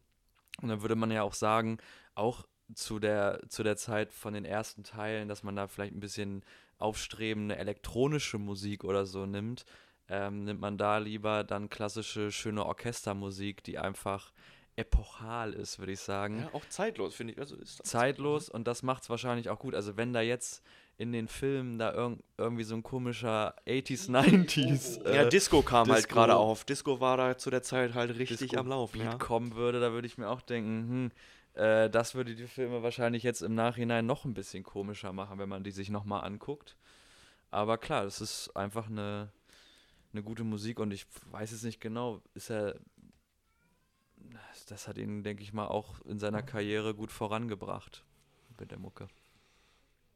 Ich hätte es nicht besser sagen können. Wie gesagt, zu der Zeit kam halt die Disco-Welle, da ging es halt richtig los. Die Elektroszene kam dann gerade in Schwung und die Entscheidung zu treffen, dass ähm, er sich aktiv gegen diese elektronische Musik ähm, gewandt hat und wieder auf die klassische und wirklich zeitlose Schiene gegangen ist. Dieser Soundtrack, du sagst es, ist in jedermanns Kopf drin. Der ist aktuell, da ist nichts dran verloren gegangen. Wenn man jetzt, könnt ihr mir, ha- hast du irgendwelche Marvel-Filme oder sowas gesehen? Könnt ihr mir davon einen Soundtrack mal vorsummen oder so? Naja, also es gibt ja zum Beispiel jetzt nicht unbedingt bei Marvel, aber bei James Bond ist es ja auch eher orchestral ausgelegt und diese James Bond-Theme, genauso wie die Star Wars-Theme, ist, glaube ich, etwas, was die meisten Menschen, die Zugang zu ja, cinematografischen Produkten haben, irgendwo kennen.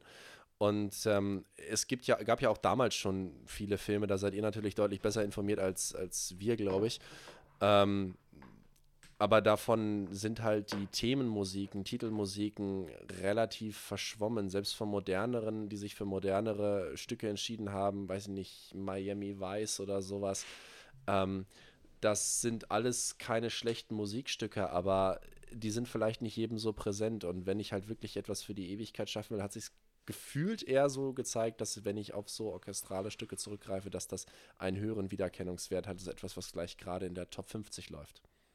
Ähm, ja, was auch von John Williams ist zum Beispiel, was aber auch halt auch äh, orchestral ist, die Indiana Jones Musik zum Beispiel, die bleibt ja auch, oder die kennt ja auch jeder im Grunde.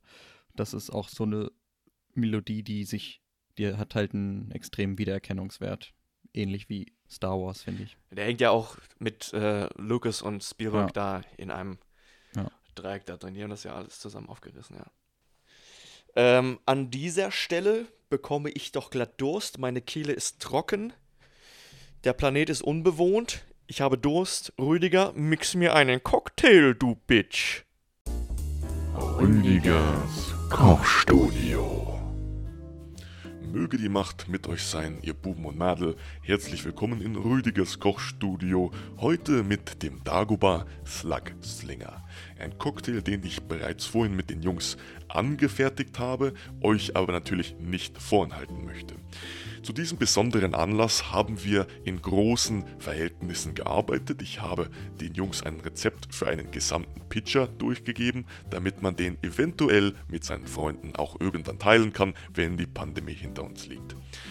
Das Rezept schaut folgendermaßen aus. Zunächst müssen wir, wie ich das immer gerne mache, einen eigenen Sirup, den sogenannten Dagobah-Sirup, selber herstellen. Ist relativ einfach.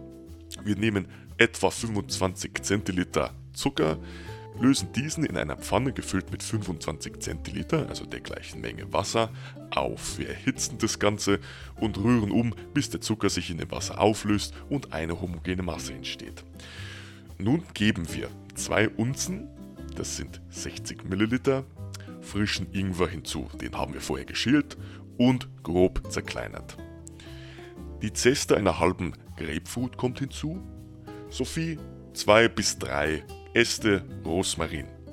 Das Ganze lassen wir kurz aufköcheln, drehen den Herd aus und lassen es abkühlen. Ist das Ganze nun abgekühlt, nehmen wir ein Sieb und füllen die ganze Masse in einen Behälter, den wir im Kühlschrank aufbewahren können. Das war's schon. Kommen wir also nun zum eigentlichen Cocktail. Wir nehmen drei Unzen, das sind 90 Milliliter, Tequila. Ich habe den braunen benutzt, ist aber relativ egal, welchen wir nehmen. 25 Zentiliter frisch gepressten Grapefruitsaft, 6 bis 7 Zentiliter Dagobah-Sirup, den wir eben angefertigt haben, die gleiche Menge, sprich 6 bis 7 Zentiliter frisch gepressten Orangensaft, anderthalb Teelöffel frisch gepressten Limettensaft, anderthalb Teelöffel Blue Curacao und einen Teelöffel Citrus Bitters. Das hatte ich nicht da, deswegen habe ich etwas mehr Limette benutzt und zwei kleine Schüsse Angostura Bitters hinzugegeben. Ob das das gleiche ist, bezweifle ich, aber es hat hinterher geschmeckt. Das Ganze wird nun gemixt. Ich gebe zu, ein ganzer Pitcher wird damit nicht gefüllt. Ich habe aber dementsprechend mehr Zutaten hinzugegeben, damit der Pitcher voll wurde. Das kann natürlich auch verhältnismäßig auf die Größe eines Tumblerglases äh, reduziert werden. Seid erfinderisch und kreativ, improvisiert ein wenig und testet, von welchen Zutaten der Cocktail ruhig ein bisschen mehr vertragen könnte oder von welchen ich etwas weniger nehme. Ich fülle diesen umgerührten Cocktail nun in ein mit Eis gefülltes Martini-Glas. Das habe ich noch einmal schön mit ein, zwei Ästen Rosmarin verziert, eingefüllt, probiert und für gut empfunden. Es schmeckt nämlich wunderbar und ist, muss ich zugeben, mittlerweile zu meinem Lieblingscocktail geworden. Diese schöne grüne Farbe und der frische Geschmack dazu. Und damit wären wir aber auch schon fertig. Ich hoffe, den Jungs schmeckt es und damit gebe ich auch wieder zurück zu euch in den Todesstern. Rüdigers Kochstudio. Oh, das ist ein guter Cocktail. Danke dir, Rüdiger. Ja, herrlich. Äh, genau, was ich eigentlich nochmal mit euch ansprechen wollte, was Star Wars angeht, wir können jetzt uns sehr viel unterhalten darüber, was man mag, was man nicht mag, äh, was einem im Kopf bleibt, was, was einen bewegt hat. Aber was ja auch in Star Wars, finde ich, sehr wichtig ist, auch wenn man halt die Zeiten immer beachtet, wann welche Teile rausgekommen sind, ist ja generell die ganzen Symboliken, die im Film so verwendet wer okay. werden. Und ich finde halt, dass schon Star Wars einfach so ein symbolträchtiges Konstrukt ist, mit so vielen Ebenen und einfach immer in die Zeit passt, wo es reinkommt und aber auch immer natürlich, sag ich mal, aus dieser amerikanischen Hollywood-Sichtweise die Sachen vielleicht auch ein bisschen interpretiert. Also wenn man anfängt mit Nazi-Ähnlichkeiten, äh, wenn man aber auch sich anguckt, vielleicht mit den neueren Teilen, dass man das Ganze nicht mehr so stark auf elitäre Supercharaktere, sondern auf den normalen Mann oder auch noch mehr und stärker, zum Beispiel Mandalorian, auf die Buntheit äh, des Universums auch zeigt, dass es einfach Star Wars schon immer so ein bisschen auch vielleicht die Träume oder auch Ängste der aktuellen Zeit symbolisch wiedergespielt hat. Auch feministisch natürlich, die neueren Teile mit femininen Hauptcharakteren.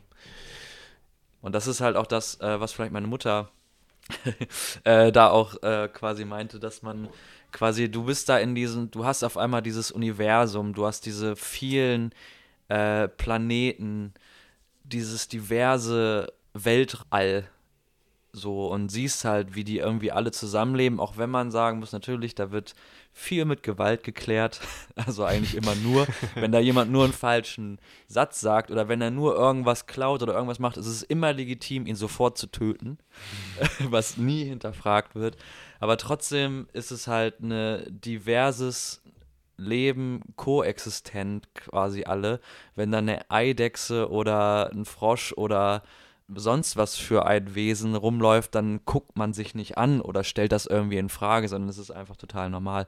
Und das finde ich auch schon sehr, ähm, auch mit den älteren Teilen halt äh, sehr zukunftsweisend irgendwie.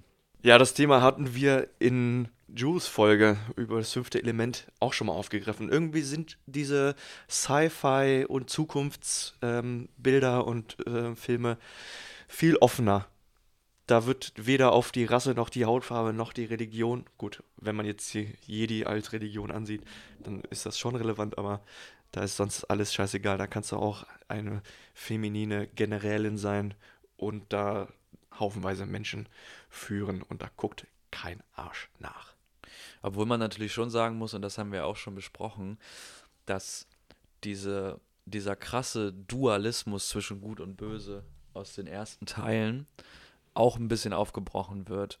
Also auch wenn man da schon divers zwei Sonnen, viele Planeten, verschiedenste Arten von Lebewesen hat, ist es trotzdem immer sehr gut und böse. Ähm, genau diese Analogien zu, zu Nazis und äh, so, zu dieser Zeit. Und das wird ja auch immer mehr aufgelöst dann zum Ende hin, obwohl man trotzdem, und das finde ich ist auch schon der Star Wars-Vibe, den ich immer habe, ähm, sich denkt, wer ist auf der guten Seite, wer ist auf der bösen Seite, wer hat die gute Macht, wer die böse Macht. Und dieses ganze Machtthema ist ja sowieso sehr interessant, weil es auch irgendwie so eine Art Dualität gibt, die aber wiederum dann in der letzten Trilogie irgendwie aufgehoben wird. Bevor du gleich da reinspringst, Markus, das ist das größte Problem, was Alex mit dem Star Wars Franchise hat, glaube ich. Oder liege ich falsch? Dieses Schwarz-Weiß gezeigt, Ja. ne? Ja, also als Kind habe ich mir da halt nicht so große Gedanken drüber gemacht, aber jetzt vor allem, als wir zusammen den, äh, welcher Teil war es? Der sechste, ne? Dein, dein Platz 10? Nee, War der fünfte. sechste? Ach, der fünfte, ja. Äh, als wir den gesehen haben, da wurde mir das halt nochmal so klar, wie, wie schwarz-weiß das tatsächlich ist. Also, also es stört mich nicht, aber man hätte mehr draus machen können, sag ich mal. Das, was die äh, neueren Teile halt probiert haben äh, oder auch geschafft haben und dass es Nuancen zwischen diesen Gut und Böse halt gibt. Es wäre ein bisschen realistischer, sexier, ja, also Ähm, das ist natürlich eine Sache, die spricht einen als Kind enorm an, weil man halt dieses äh, böser Drache, guter Ritter, ähm, einfach dieses Schwarz-Weiß-Denken relativ leicht reinkommt und das irgendwie aus vielen Geschichten auch schon so kennt und dann einfach auch nicht hinterfragt und nicht annimmt. Ich glaube, das ist so ein Phänomen, wenn man älter wird. Also ich habe das als Kind auch nicht hinterfragt, warum dann nun äh, böse Leute böse Sachen machen und warum gute Leute gute Sachen machen und so weiter. Und ähm, deswegen finde ich eigentlich, man kann über den achten Teil zum Beispiel, ich glaube, das ist Johannes Lieblingsteil, ähm, eine Menge erzählen. Aber es gibt eine Szene, die ich da wirklich großartig finde. Und zwar, ich glaube, es ist äh, Benicio del Toro, Mhm. äh, der dort als Code-Hacker ähm, Mhm. angeheuert wird von den, ähm, von den Rebellen Mhm. und sich dort, ähm, ich muss jetzt passen, in ein äh, System hacken soll des Imperiums und dann einen, ich sage mal, USB-Stick damit hat und den lesen sie halt aus und ähm, dann stellen sie halt fest, dass dieselben Waffenproduzenten, die an die Rebellen liefern, auch, ähm, oder die ans Imperium liefern, damit geht es, glaube ich, los, Genau. auch an die Rebellen liefern. Ja. Und dass es einfach äh, wie in der realen Welt auch eine Rüstungsindustrie gibt und denen ist völlig Laterne, wer nun diese Waffen nimmt, wer worauf er damit schießt und welche Ideale er damit vertreten möchte, sondern dass es einfach schmutzig wird. Und das ist etwas, was ich tatsächlich, man mag den neuen Star Wars-Teilen ein viel absprechen. Es fehlt ihnen doch in vielen Disziplinen etwas. Aber was man nicht sagen kann, ist, dass sie das Ganze nicht realistischer machen würden. Star, Star Wars wird schmutzig, Star Wars wird, geht an den Rand, Star Wars geht in den Bereich von, ja, wirklich Kriegsfilm teilweise und Vergewaltigung und äh, was es nicht alles gibt. Und das ist halt aus diesem äh, Schwarz-Weiß-Denken so ein bisschen raus. Bis zum dritten Teil einschließlich gibt es einfach nicht wirklich eine Darstellung von Tod. Entweder Leute werden sehr, sehr chirurgisch präzise mit einem Laserschwert zerschnitten, da sieht man kein Blut, da gibt es nichts, wo man sagen würde, oh, das ist jetzt aber ein blöder Effekt von Krieg, das ist aber irgendwie hässlich anzuschauen, sondern auch wenn jemand angeschossen wird, ist einfach ein schwarzes Loch drin, der schreit und springt irgendwie noch aus Gründen, die keiner nachvollziehen kann, in die nächste Ecke. Und ähm, mit dem Anfang von Teil 7 ist es, glaube ich, mit dieser Landungssphäre, auch mit diesen Truppen mit Flammenwerfer, glaube ich, ist es, da wird Star Wars wirklich hässlich, wo man so sagt, okay, ähm, das ist etwas, das ist wirklich bösartig und da kriegt man ein anderes Feeling dafür. Machen auch diese Lichtschwerter in den neuen Teilen, die so wie so eine unstete Das Rote, das Leuchtröhre, Rote nur. das Rote zum Beispiel, Mhm. wo man wirklich sagt, da möchte ich nicht von getroffen werden. Das andere ist doch eine sehr äh, stetig leuchtende, fast elegante, hübsche Mhm. Waffe und da wird es jetzt wirklich hässlich, wo man sagt, wow, okay, das, das möchte ich halt wirklich nicht in der Nähe von mir haben. Mhm. Ähm, vor allem an dieser einen Szene, äh, an der ersten Szene von Teil 7, man merkt halt richtig, wie äh, Star Wars halt mit dem Kino, also mit den aktuellen Kinokonventionen sozusagen mitgeht. Damals war es einfach nicht gängig, dass man so Kriegsszenen so zeigt, so verherrlicht hat. Heutzutage, jeder kennt halt, keine Ahnung, die James Ryan-Szene am Anfang. Davon haben sich halt mittlerweile auch Star Wars-Filme was von abgeguckt, offensichtlich. Also in die Richtung muss es heutzutage anscheinend gehen, um, ähm, um Kino zu machen. Ich habe dem Ganzen auch nichts weiter hinzuzufügen. Das ist alles richtig. Ich glaube nur langsam, dass ein bisschen untergeht, dass die neue Trilogie doch gut ist. Also ich weiß nicht, ob ihr die jetzt wirklich von Grund auf verteufelt, aber ich finde die auch gut. Ich, die ist super. Ich, also ich persönlich finde die besser auch als die Prequel-Trilogie. Das ist, wie gesagt, meine Meinung, greift mich nicht an. Abgesehen von dem achten Teil, du hast es eben schon erwähnt, Markus, der achte Teil ist ähm, der schlimmste Star Wars-Film aller Zeiten. Das ist absolut, da gibt es keine Ausrede für, obwohl Ryan Johnson ein guter Regisseur ist. Den Film hat er irgendwie richtig ins Sand gesetzt. Die ganze Casino-Planeten-Geschichte ist für den Arsch. Obwohl das halt, das knüpft halt aber auch nur so in der äh, Substory oder so ein bisschen nebenbei daran an, dass es darauf hinausläuft. Das ist klar. Die Waffenhersteller verkaufen sowohl ans, ans Imperium als auch an die Rebellen, also verschwimmen da die Grenzen. Es besteht nicht nur der schwarze und der weiße Bereich, sondern irgendwo gibt es auch den grauen Bereich. Ähm, ich finde, es gibt da noch einen eine ganz anderen Punkt, ist nämlich, dass es ähm, im vierten, fünften, sechsten Teil gibt es irgendwie kämpfende Völker und nicht kämpfende Völker. Und es ist irgendwie so, als wenn die ganze Galaxis im Krieg wäre und es gibt die Rebellen und das Imperium und man hat sich immer so ein bisschen gefragt, was machen eigentlich die ganzen Menschen an einem ganz normalen Tag? Und ähm, ich finde, in den neuen Teilen kommt so ein bisschen raus, dass es einfach ein Leben gibt außerhalb vom Imperium, der neuen Ordnung und den Rebellen, sondern die irgendwie halt ihr, ihr Ding so dazwischen machen. Und ähm, da finde ich, sind diese neuen Teile relativ wertvoll. Ich möchte das auf jeden Fall betonen. Ich finde die auch nicht durchweg schlecht. Man muss sie halt nur wirklich losgelöst von den alten Teilen betreiben, weil da finden sich erstaunlich viele Parallelen, wo man sagen muss, okay, da hätte man vielleicht ein bisschen mehr draus machen können, ein bisschen was anderes, ein bisschen kreativer. Aber ich finde, es werden viele Motive aufgegriffen, die in den alten, in den alten Teilen einfach fehlen. Also, was die neue Trilogie halt gerade darbietet, ist wirklich eine Bildgewalt. Selbst so sehr ich den achten Teil gehasst habe, die Bilder sind geil, ist trotzdem geil anzusehen. Da, mein Lieblingsshot aus dem Film ist, da opfert sich die Generälin, die ähm, Leia ersetzt hat, als sie halt in dieses Koma oder als sie halt in den Weltraum rausgepustet wurde und durch die Macht sich in das Raumschiff wieder reingeflogen. ähm, dann wird sie halt ersetzt durch eine andere Führungs- oder Machthaberin.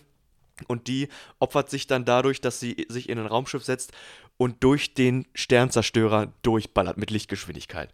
Eine der geilsten Aufnahmen aller Zeiten. Die ballert da durch diesen Flügel durch und es ist zerstreut so das Licht und es ist ultra geil. Aber der ganze Plot und der ganze Scheiß, also. Ja, aber sind wir mal nicht. ehrlich, das ist halt das Star Wars-Gefühl, was wir auch hatten, wann wir die letzten Jahre da im Kino waren.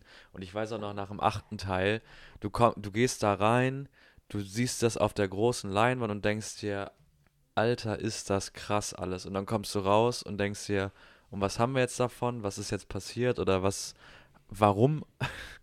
und dann fragt man sich halt, ja, also, ist halt Star Wars so. Also man guckt halt Star Wars nicht, gerade die neueren Sachen, nicht nur für die Story. Das muss man einfach sagen. Also es ist ein Teil Story, es sind die Charaktere hauptsächlich, würde ich sagen. Also es ist einfach ein mhm. Charakterschauspiel ja. und es ist ein Effektschauspiel. Und das haben sie natürlich mit den neueren Teilen, denke ich, und das weiß ja auch jeder, der sich so ein paar Making-of und so angeguckt hat und wie das alles produziert wurde, einfach sehr gut umgesetzt wurde. Also wahrscheinlich besser als alle anderen. Das Einzige, was mich daran an der neueren Zeit so erinnert, ist vielleicht Avatar mit den ersten 3D-Filmen. Aber ich würde sagen, dass da mhm. ähm, Star Wars schon mitgemischt hat, auch, obwohl es so alt ist. Mhm. Ja, also diese Szene mit äh, Vizeadmiral Holdo, ich habe es gerade nochmal nachgeschaut, ich kam doch auch nicht mehr auf den Namen, ist aber genau, genau. wieder dieses Schwarz-Weiß-Denken. Das ist einmal diese, diese, diese vernünftige Führungs- Person, die ähm, Größeres im, im, im Hinterkopf noch hat, als jetzt der kleine äh, Jagdpilot Poder irgendwie äh, zu sagen kann. Eine Figur, die ich auch relativ problematisch finde in den, in den drei Teilen, weil sie ähnlich wie, es tut mir fast leid, das zu sagen, weil ähnlich wie Jaja Bings dermaßen drüber ist und dermaßen unreflektiert ist. Ich auch so. Ähm, eine, eine wunderschöne Szene ist einfach die, wo er ich glaube, es ist eh der achte. Mit diesem, dieses äh, Schiff, was da diesen riesigen Laser drunter genau. hat, um diese Bodenstation anzugreifen, macht ja auch, sage ich mal, militärisch, strategischen Sinn, solche solche Schiffe zu haben, wenn ich irgendwie es gewohnt bin, Planeten zu invasieren oder da eben für Ruhe zu sorgen. Und dann fliegt er mit diesem kleinen Jäger da vorne hin und es gäbe tausend Geschütze, die ihm einfach aus dem Himmel pusten oder aus dem All pusten könnten und er, hey, ja, wie geht's denn eigentlich so? Und es ist ihm alles so egal und es ist alles so easy cheesy und Ja. er hat einfach so keine Angst, es ist einfach so drüber. Ich meine, es ist ja in Ordnung, dass es so ein Heldenepos gibt, aber dass der einfach so völlig furchtbefreit und völlig irrational dann auch alleine einen Angriff macht und man kennt ja diese Schiffsklassen, sage ich mal, noch aus Zeilen 4, 5 und 6, die chronologisch davor liegen wo man sieht, wie die Rebellen mit äh, Dutzenden von Schiffen anfliegen und ein Jäger nach dem anderen und sei noch so klein oder so groß aus dem Himmel gepustet wird. Ähm, und er macht das dann mal eben kurz im Alleingang und legt das auch irgendwie fest, dass dieses Ding dann angegriffen wird. Und das ist diese Schwarz-Weiß-Zeichnerei, also nicht nur zwischen Gut und Böse, sondern es gibt diesen Draufgänger, der so ein bisschen Han Solo-mäßig unterwegs ist, aber ohne besonders viel Charme. Und dann gibt es halt diesen jemanden, der die Fäden im Hintergrund sieht, dieser Holdo, so ein bisschen wie Lea, aber auch irgendwie sehr distanziert. Ähm, das ist einfach so drüber und es ist so, also wenn man so in zehn Minuten einen Plot schreiben soll, dann käme man wahrscheinlich auf solche extrovertierten Charaktere, aber es überzeugt irgendwie nicht. Also es mag sein, dass sich auf weiß ich nicht wie viele Situationen genau solche Charaktere finden, aber gerade vor dem Hintergrund, dass sie neu sind, dass sie alle Möglichkeiten haben, dass sie vor allen Dingen viel Zeit hatten, sich diese Stories gut zu überlegen, gerade weil man wusste, dass man allen Nachahmungen von Star Wars oder Nachfolgen kritisch gegenüberstehen würde und dass dann nur sowas dabei rausgekommen ist, gerade im achten Teil, ist halt ziemlich, ziemlich traurig. Jetzt, jetzt bin ich tatsächlich gespannt, was du von Kylo Rens Charakter hältst. Wie hast du den empfunden? Weil der, der ist ja auch ambivalent aufgefasst worden von der Community, sage ich mal so. Willst du was dazu sagen, Philipp? So, ich dachte, das war an Markus. Ihr war es auch, aber. Naja, ich muss sagen, für mich ist, ist er von Anfang an kein richtiger, richtiger Böser gewesen, weil er irgendwie halt auch ein Teil zu menschlich ist. Ähm, aber zum Ende hin hat das dann schon alles Sinn gemacht. Nur, und das liegt dann auch daran, dass ich natürlich vielleicht aus der aus, aus dieser äh, Vortrilogie 1, 2 und 3 äh, komme, dass ich halt denke, also du, du hast sechs Teile Star Wars durchlebt mit den krassesten Bösen, mit den heftigsten Leuten. Und dann fängst du bei Teil 7 wieder an, aus dem, vom Nichts an. Und das Einzige, was ich natürlich cool fand, war sein, sein Laserschwert. Und dann haben sie dieses, dann haben sie diesen Kampf auf dem, auf dem kaputten Todesstern, der echt krass ist. Und dann sind da quasi diese ganzen Seitenwechseleien. Dann bringt er seinen Vater um. Also einfach ein krasser Charakter natürlich. Aber er hat halt ehrlicherweise ein Babyface. Er ist halt eigentlich kein richtig böser Typ. So, also wenn ich den sehe, dann ist er Bevor Markus da gleich antwortet, springe ich da gleich mal in die Bresche rein. kein, er ist für mich einfach kein richtig böser Böser. Der Schauspieler Adam Driver ist ultra geil. Ich liebe den. Der ist halt leider mehr der Comedy-Schauspieler und hat da in diesem Star Wars-Franchise meiner Meinung nach genauso wenig zu, zu suchen. Finde ich auch. Der gehört da nicht so richtig rein. Er wird halt leider auch so geschrieben, wie Anakin das war. Das haben sie vielleicht absichtlich gemacht, um diese Blutlinie weiterzuführen, Mhm. dass er halt so super kindlich dann einfach solche Ausraster hat. Und dann zerstört er mit seinem Laserschwert einfach mal so. "Ah, Mann, das gefällt mir jetzt überhaupt gar nicht, Mann. Ich bin jetzt richtig sauer. Ja, das hätte man wahrscheinlich, den, diese Charakterzüge hätte man ja beibehalten können, aber eben diese, diese schon lächerlich wirkenden Ausraster, das Ja, hätte richtig. man einfach anders umsetzen können, finde ich. Weil das zieht diese ganze Karikatur, äh, das zieht diese ganze Figur in den, also ins Lächerliche. Ganz genau, so darauf wollte ich jetzt Karikatur. hinaus. Genau, weil jetzt ist er letztendlich, die hätten den Charakter an sich noch besser ausbauen müssen, weil er jetzt tatsächlich nur noch eine Karikatur sowohl, so, äh, sowohl seiner selbst als auch von Darth Vader geworden ist. Er kannte seinen Großvater nicht. Snoke spricht das ja auch an, ist albern, dass er den Helm trägt, weil er braucht den nicht im Gegensatz Ja. zu Vader. Das habe ich Ja. mich, als ich den Film geguckt habe, auch gefragt. Denn in dem Film, ich, das hat mich, als ich den Film geguckt habe, auch richtig genervt, dass man sofort im ersten Film seine wahre Identität dann sieht, weil er den Helm abnimmt und dann auch merkt, dass er den Helm überhaupt gar nicht nötig hätte. Warum? Also Ja, Vader hatte das, weil ja sein ganzer äh, Mechanismus, seiner, seinem, sein ganzer Atemmechanismus war da drin verbaut, aber er macht das einfach nur so aus Spaß. bis sie dann darauf gekommen ist, dass das halt aus Liebe zu Darth Vader und als Nachmacher und als Hommage gedacht ist. Aber dann auch sein ganzer Charakter ist wie Anakin genauso ah, anstrengend und genauso. Meinst du, er, meinst du, er mag Sand? Ich glaube nicht. Ich glaube, der ist zu rau und der kommt überall hin. Ja. Und ich er glaube, ist kratzig und er ist überall. Ja, genau, genau. Sorry, wir haben dich aber vollkommen unterbrochen, Markus. Wie stehst du zu Nein, Kylo Ren? Er meandert halt von ähm, Anti-Held zu Held, zu Held des Bösen, zu Anti-Held des Guten. Also er nimmt Mhm. sozusagen nicht alle Positionen ein, die man da irgendwie hat. Da muss ich jetzt mal kurz drüber nachdenken. Was mich an Kylo Ren bis zum Ende gestört hat, aber wirklich bis nur kurz vorm Ende, ist, dass es wirklich wie ein bockiges Kind wirkt. Genau. Und der, wo man schlecht nachvollziehen kann, warum man, außer dessen, dass er anscheinend ein Fable für diese Macht hat, dass man ihm mehrere Abteilungen von oder größere militärische Gewalt unterstellt. Mhm. Weil er wirkt nicht wie ein Führungscharakter, er wirkt nicht wie ein Taktiker, er wirkt nicht wie jemand, zum Beispiel Obi-Wan, wo man sagen würde, in den dritten Teilen, das ist klar, dass es ein Jedi-General ist, weil er äh, über eine gewisse Distanz verfügt, weil er über Klar Klarheit verfügt, weil er über Erfahrung verfügt, wo man sagt, der kann irgendwelche Klonlegionen ins Feld führen und kann da irgendwelche Schlachten mitgewinnen. Und bei ihm wirkt es irgendwie so, als wäre das so ein, ein, äh, ja, ein so ein rachsüchtiges kleines Kindchen, was halt alles Mögliche dafür nutzen würde, um irgendwelche Ziele, die aber auch nicht besonders gut überlegt sind äh, oder eben nur eingetrichtert sind von Snoke, heißt es, glaube ich, ähm, da irgendwie zu verfolgen. Und das merkt man auch ganz gut, als er dieses, ähm, dieses kleine wo er halt dieses Büro zerlegt. Ich weiß gar Ganz nicht, was genau. es genau ist. Ja, ja. Was es da ist. Ja. dieses, dieses Ding, sein Büro da zerlegt ähm, mit, dem, mit dem Laserschwert. Und du diese beiden äh, Sturmtruppen siehst, die sich beide angucken Ja. und dann wieder gehen, wo man sich so denkt, okay, anscheinend ist das bekannt, dass das so, ein, so ein Exzentriker ist. Und ich glaube, dass das auch schon ein bisschen kritisch hinterfragt wird. Und generell diese ganze Klonstruktur, und das komme ich gleich darum, warum ich das sage, diese ganze Klonstruktur mit den Klonen, die aufeinander gedrillt sind, die auf Kampf gedrillt sind, die nur einen Zweck haben, nämlich den absolut taktische Überlegenheit als Armee. Ähm, damit wird ja schon gebrochen, dass das Imperium überall Leute rekrutiert im ganzen Universum und dass diese Truppen halt irgendwie so ein bisschen, ja, wenn man diese Nazi-Analogie nimmt, dass es so ein bisschen Richtung Volkssturm geht.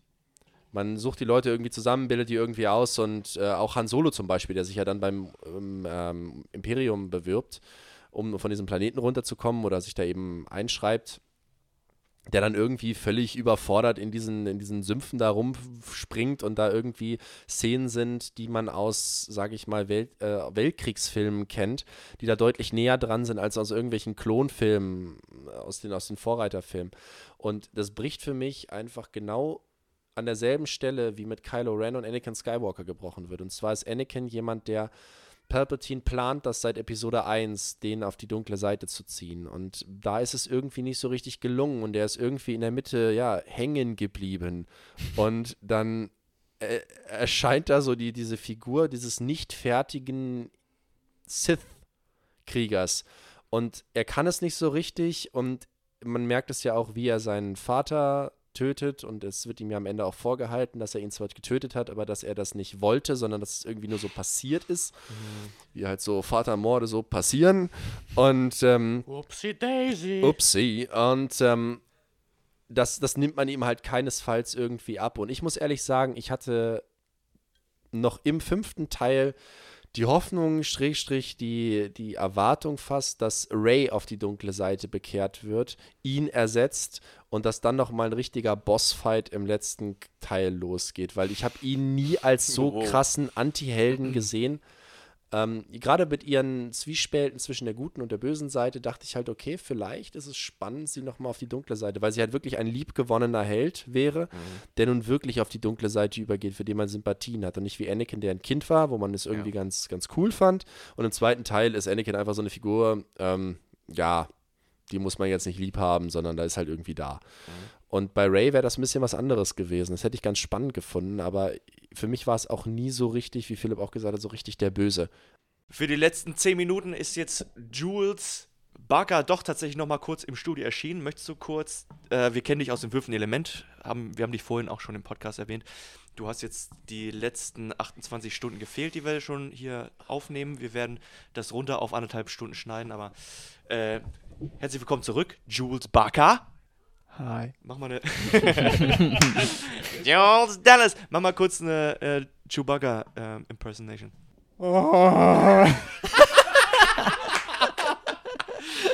Perfekt. Okay, wir waren gerade bei Ganz Kylo genau Ren. so. Sorry, äh, Markus. Ähm, genau, du hattest deinen Satz ja zu Ende gebracht. Ja, wo waren wir stehen geblieben? Wo, wie wolltet ihr weitermachen? Ich wollte sagen, was dass das Problem, was äh, entstanden wäre, wenn man jetzt ähm, Rays Charakter zur bösen Seite gemacht hätte, ich glaube, dann hätte man viele Stimmen gehabt, gut, das hat man immer, aber man hätte viele Stimmen gehabt, die gesagt hätten, so ja, das wäre ja ab, das war abzusehen, das wäre, das ist kein richtiger Plot-Twist, das ist an den Haaren herbeigezogen. Ich meine, da wären die nächsten Probleme gekommen mit so einem Schritt. Also ich finde ehrlicherweise, und das ist jetzt halt eine harte Keule, aber egal was du machst mit Star Wars und Nachfolgen und weiteren Episoden, du kannst es eh nie richtig Kannst machen. nur verkacken, ja. Du kannst es nur verkacken. Du kannst machen, was du willst. Und ich bin mir ziemlich sicher, was wir jetzt auch vorher schon besprochen haben, oder Markus sagt, ja, da hätte man sich mal ein bisschen mehr Zeit nehmen können, das zu durchdenken oder so. Ich bin mir ziemlich sicher, die haben das hunderte Stunden durchdacht. Und am Ende sagen sie, wenn wir das jetzt zu genau und zu, sage ich mal, realistisch oder zu nachvollziehbar machen, dann ist es auch nicht mehr Star Wars, weil am Ende brauchen wir immer noch dieses Star Wars-Argument, das sagt, wir sind jetzt einfach mal da. Oder es ist jetzt einfach mal so. Und deswegen glaube ich, äh, diese Cheesiness, die man auch immer in Star Wars-Filmen hat, die versuchen die auch als Stilmittel weiterzuführen. Und wenn sie sagen, okay, wir nehmen jetzt hier einen Milchbubi-Bösen, der irgendwie ein bisschen komischer Charakter ist und ein bisschen auch in sich nicht ganz stimmig, sich manchmal wie ein Kind verhält, manchmal wiederum irgendwie geile Aktionen bringt, dann äh, machen sie es einfach. Weil sie sagen, das ist für uns auch Star Wars. Ja, also wenn das jetzt bei mir so rübergekommen ist, äh, so wäre es nicht gemeint gewesen, dass ich das jetzt einfach sage, naja, da hätte er mal ein bisschen länger drüber nachdenken können, dann wäre vielleicht irgendwie ein leckerer Film geworden. Ähm, es, es ist natürlich mir klar, dass da sehr viel drüber nachgedacht wurde und dass sich die entsprechenden ähm, Arbeiter oder Regisseure und Mitarbeiter ähm, da durchaus im Klaren drüber waren, dass sie hier ein sehr verantwortungsvolles Erbe antreten. Ähm, mir geht es auch nicht darum, also das war mein Gedanke mit Ray zur, zur dunklen Seite dann. Ähm, dem ist nicht stattgegeben worden und der letzte Film hat auch seine Schwächen, aber wie das mit Ray und ähm, Kylo Ren gelöst wurde, ist jetzt auch nicht so schlecht geworden. Ich finde das ehrlich gesagt so eine ganz coole Sache, hätte ich so halt nicht erwartet und darum geht es ja, dass es eben genau das ist, wo du sagst, okay, das hätte ich jetzt so gar nicht gedacht. Wo ich sage, da hätte man ein bisschen länger drüber nachdenken können, sind so Sachen wie der Charakter Poe oder ähm, so gewisse Logikfehler, wo man, man sagt, weiß ich nicht, muss, muss, das, muss das so sein? Muss, muss ein siebter Teil wirklich auf einem Sandplaneten beginnen und am Ende gibt es wieder einen Todesstern, der einfach nur ein bisschen größer ist und unzerstörbar ist, bis auf dass man vielleicht doch einen Lüftungsschacht oder etwas ähnliches findet und dann ist er plötzlich doch relativ einfach zerstörbar und da denke ich mir, da hätte man doch vielleicht sagen können und wenn man nur gesagt hätte, es geht um einen Dschungelplaneten los und wir nehmen keinen Todesstern, sondern wir nehmen ja, ist jetzt schwierig, das in fünf Sekunden zu entwickeln, aber etwas anderes, wo man sagt, das, das hat es so noch nicht gegeben, aber einen Todesstern zu nehmen, den es schon zweimal gab, um ihn jetzt ein drittes Mal zu zerstören. Und das weiß ich nicht, das finde ich dann doch ein bisschen fantasielos. Also ich bin jetzt ja hier komplett zu spät eingestiegen auch. Herzlich willkommen. Ähm, was ist denn eigentlich mit dem Todeswürfel? Habt ihr da schon mal drüber nachgedacht? ähm, aber wir hatten ja, hattet ihr das Thema bestimmt schon angeschnitten? Ähm, die Reihenfolge der Filme. Sag mal. Welcher, welcher Film? Nein, nein, die Welcher Film Trilogie- zuerst kommt? Ja, ja, genau. Gute Frage. Nein, nein, nein. Die Diskussion, welche Trilogie zuerst geguckt werden soll mit den Ja, Kindern. okay, wir haben bisher nur Markus Meinung gehört Also dazu. Markus haben wir bisher die Meinung gehört, Ja, dann- was macht Markus mit seinen Kindern? So argumentiert hier Markus, in zehn Jahren, wenn seine Kinder sechs sind, deshalb weiß man jetzt auch, dass Markus in vier Jahren, das könnte auch ein bisschen... Jetzt red mal weiter. Und Markus hat, und ich sag mal, wir sind ja schon auch Fans der ersten Teile, aber wir würden unseren Kindern den Bruch nicht zutrauen. Ähm, Zwischen drei und vier. Ja, ähm, was ich dann nur kurz einschmeißen wollte in Bezug auf die Auswahl des Films oder des äh, Themas, das im siebten Teil behandelt werden soll. Warum hat man denn nicht wie Rogue One als Episode 7 gemacht und daran einfach angeknüpft, bis man zu einem anderen kommt.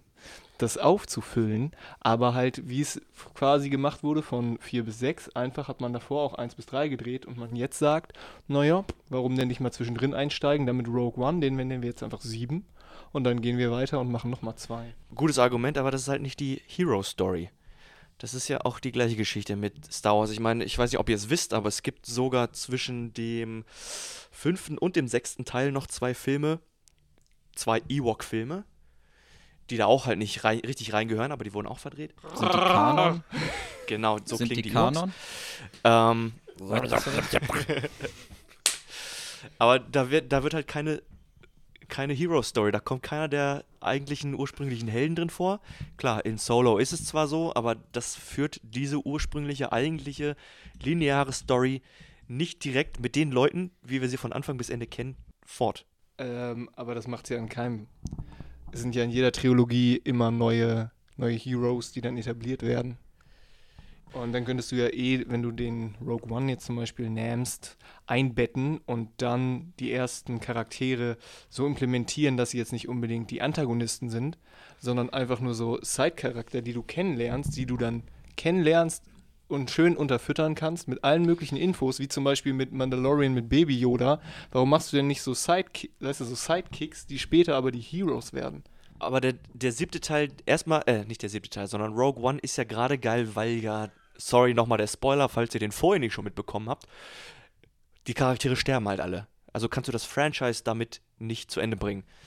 Es ist ja von Star Wars, von, von äh, George Lucas und den ganzen Produzenten und den Studios schon ein bisschen extra so gemacht, dass es jeweils in Trilogien unterteilt ist. Deswegen wird es wahrscheinlich auch nicht weitergehen. Aber du konntest, du kannst da an den Rogue One-Film jetzt nicht noch irgendwas dran knüpfen. Und damit war es das. Natürlich ist es eine geil. Wir haben, waren vorhin uns einig, der Film ist einer der geilsten mitunter. Aber da geht es halt nicht weiter ab da. Das war eine schöne, äh, ein schönes Zwischenspiel, wie es wie es in der Buchlingo heißt. Aber hat mit der Originalstory kannst du nichts mit anfangen. Ja, gut, ja. Das sehe ich ein, da habt ihr wohl ein bisschen recht. Ich möchte übrigens mal sagen, dass ihr eine richtig gute Figur macht. Auf dem Bildschirm hier. Ja, ich wollte einfach nochmal jetzt, um das Ganze nochmal auf eine große, größere Metaebene zu holen, vielleicht einfach mal sagen, man kann sich jetzt hier 100 Jahre lang über irgendwelche Story-Sachen aufregen und warum haben sie das und das nicht gemacht. Äh, am Ende muss man einfach mal sehen oder auch über Fehler. Star Wars ist einfach eine krasse Sache. Das sind drei Triologien, verschiedenste andere Sachen. Das lebt über äh, Jahrzehnte. Ich glaube, es gibt, gibt es überhaupt irgendein Filmprojekt, was so lange irgendwie so lebt?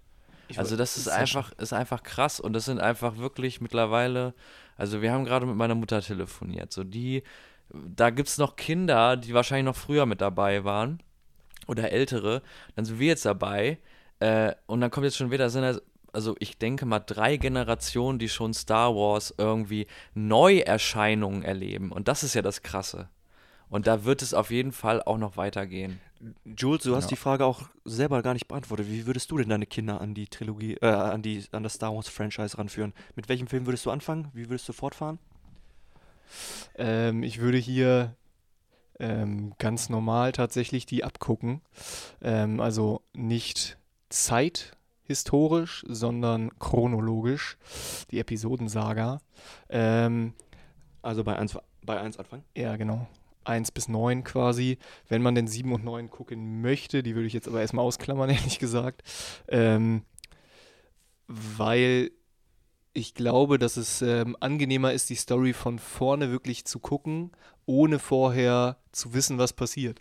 Also wenn man zum Beispiel den, ähm, sagen wir, man hat mit der alten Story angefangen, die erste Trilogie quasi, äh, Film 4 bis 6, und guckt dann 1, ähm, weiß man schon zwangsläufig, was in 2 und 3 passieren muss. Was in 2 dann nicht passiert, muss ausselektiert in 3 passieren.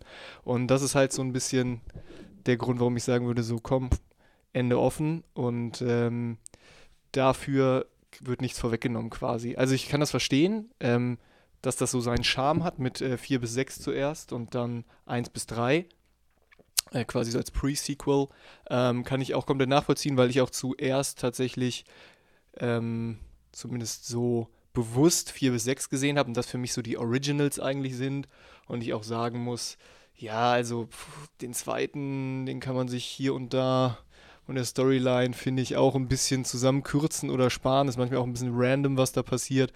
Aber trotzdem würde ich es chronologisch einfach gucken, um thematisch nicht viel vorwegzunehmen.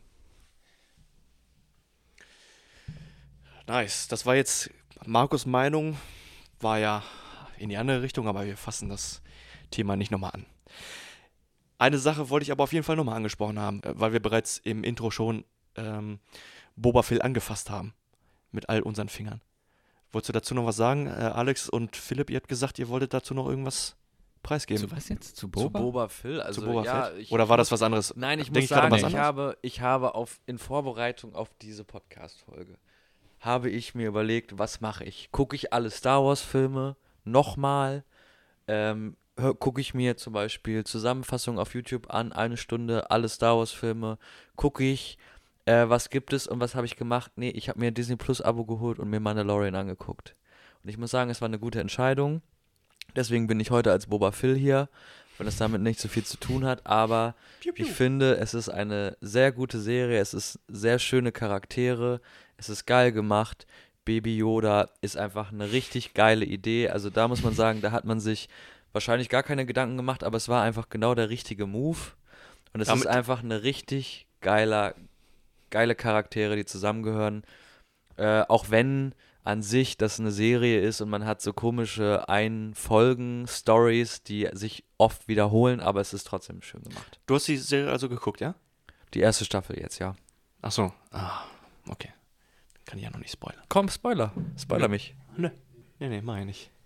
Nein, aber es ist wirklich, also ich finde es cool, geil gemacht und äh, sie haben ja dafür irgendwie, um auch nochmal auf dein äh, Lieblingsthema Joe zu kommen mit diesen ganzen äh, Special Effects, dafür ja auch diese speziellen LED-Greenscreens verwendet. Mir ist aber ehrlicherweise nie aufgefallen, da so wo das Raum. passiert sein soll. Der so ein ganzer Projektorraum oder nicht? Reden wir jetzt von Mandalorian oder reden wir von den originalen Star Wars Filmen? Mandalorian haben die das doch gemacht, oder? Jules. Das war die Chewbacca-Nachmache. Sehr gut. Nein, das, das hat gar nichts, das ist ja das Schöne, es hat gar nichts mit Green oder Blue Screen zu tun, sondern das war ein, ist ein Parallax Screen. Oh, yes, geiler Begriff. Das ist äh, ein 180-Grad-Raum, der ist aufgebaut, ja, 180 Grad ist ein Kreis. Das ist eine Leinwand mit LED, ein LED-Bildschirm ist das? Halbkreis. Halbkreis. Was habe ich gesagt? Ein Kreis? Achso, ja, 180 Grad Kreis. Kennt ihr nicht 180 Grad Kreis? Die Sparversion. Ein Halbkreis, ja. Ähm, da werden halt so ähm, Video, Videogame Graphic Designer engagiert, um die Welt äh, zu designen, damit die ist, der Bildschirm ist mit der Kamera verbunden und wenn du dann den Charakter in den Mitten in den Raum stellst und die Kamera um den rum bewegst, dann bewegt sich der Hintergrund, der Bildschirm genauso, wie er in der Realität sich auch bewegen würde in einem dreidimensionalen Raum. Wenn der Schauspieler dann auf der Stelle läuft, Mhm. bewegt sich dann noch der Hintergrund? Nein, weil es ist ja nicht so, als würde er auf einem Laufband laufen, sondern er läuft ja wirklich auf dieser Bühne hin und her und dementsprechend würde sich der Hintergrund jetzt nicht so sehr verändern. Es sei denn, er sitzt natürlich auf einem Speeder, auf einem Speedbike drauf beispielsweise und fährt dann durch die Gegend und natürlich äh, fliegt dann der Hintergrund so an ihm vorbei. Aber das Coole ist halt, das wird, das ist halt die Zukunft. Da, das wird jetzt alle Greenscreens in der Zukunft wahrscheinlich ersetzen, weil du hast damit, wie gesagt, die ganze Welt, die Schauspieler müssen nicht mehr vor einem Greenscreen arbeiten und so tun, als wäre da irgendwas, obwohl es gar nicht da ist. Das ganze Licht, da wo halt ein Stein oder ein, Felsbrocken im Hintergrund ist, da wird auch das Licht blockiert. Das heißt, da entsteht auch ein Schatten, wo ein Schatten sein sollte. Das ganze Licht am Set muss also nicht justiert werden. Es ist alles genauso, wie es in der Wirklichkeit auch wäre, ohne dass sie wirklich irgendwie in die Niobe-Wüste reisen müssen, um das nachzudrehen.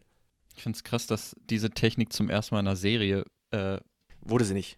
Achso, war schon bei einem Film? bei welchem? Ähm, von dem, also ich glaube wahrscheinlich noch früher, aber ich glaube, das erste Mal, wo ich es weiß, war in dem Film Oblivion mit Tom Cruise und Morgan so, Freeman. okay.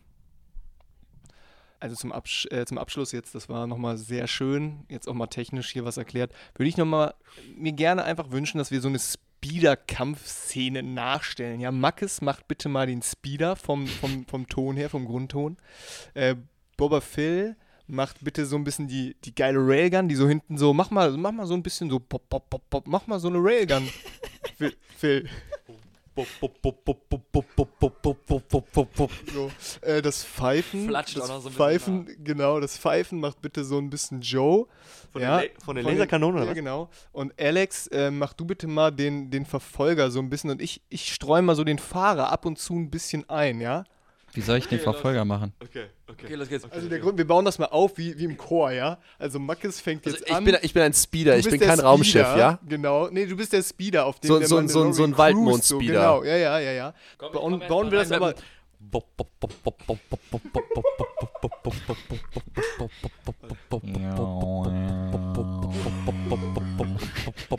Also jetzt muss der, der nächste muss ein bisschen einsteigen.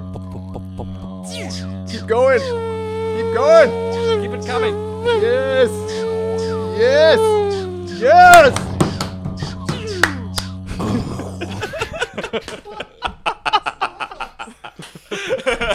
also, das war die Akustik zu der Kampfszene, die Johannes beschrieben hat. Ich muss so hart pissen. Holy shit, okay. Okay, ich glaube, wir sind mittlerweile einen alle Abschied? gut angetorkelt von Rüdigers, äh, Dagobah, Slugslinger. Pretty nice. Danke, dass ihr alle dabei wart. Ich hoffe, die Zuhörer haben jetzt diese ganze Scheiße nicht mehr mitbekommen und haben frühzeitig abgeschaltet. Aber Ich es war hoffe auch. trotzdem fucking lustig. Alex, zum Schluss noch irgendwas zu sagen? Ich bedanke mich natürlich auch bei euch dreien mittlerweile. Ist ja, ist ja angewachsen, unsere kleine Merry Round. Ähm, ja, ich hoffe, dass es das nächste Mal halt komplett live und in Farbe funktionieren kann. Dass wir Mhm. uns dann alle zusammen sehen. Und ja, ich bedanke mich auch bei dir, Joe. Ich bedanke mich bei unseren Zuhörern. Vielen Dank fürs Zuhören. Und wo findet man uns, Joe? Äh, das sage ich gleich, sobald ähm, vielleicht Boba Phil Ich wollte noch einmal sagen, danke für die Einladung. Ja, ich wollte euch gerade jedem nochmal das Wort geben. Ihr habt so, sowohl sorry. die Chance, jetzt äh, euch zu bedanken oder euch zu beschweren, aber ihr könnt euch auch gerne selber auf euren Social Media Plattformen promoten, wenn ihr wollt. Nee, ich wollte mich einfach äh, nur bedanken für die Einladung. Hat Spaß gemacht. Hört die Band Flute. Philipp ist der, der Flute-Boy. Markus? Ja, also auch vielen lieben Dank für die Einladung. War cool, mal wieder über Star Wars reden zu können. Ist ja nichts, was man so irgendwie jeden Tag im Büro tun würde. Und äh, deswegen vielen Dank an der Stelle. Großartiges Format. Aber du wolltest dich noch beschweren, oder? Jules?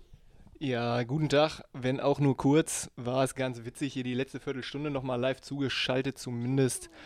Und ich würde jetzt das letzte Wort einfach dem phänomenalen MC Joe geben. Danke, danke, danke. Ich fühle mich geehrt. Ich freue mich, dass ihr alle da wart. Ich bin froh, du, Jules, du hast meinen geilen Wortwitz am Anfang des Abends nicht mitbekommen. Ich habe diese Folge Cracking Open a Clone Wars with the Boys genannt. Wie findest du den Titel? Nice. Ich weiß, der hätte genauso gut aus Rüdigers Feder stammen können. Aber äh, ihr findet uns auf Instagram at lebowski-podcast und ihr könnt uns E-Mails schreiben, lebowski-podcast at web.de.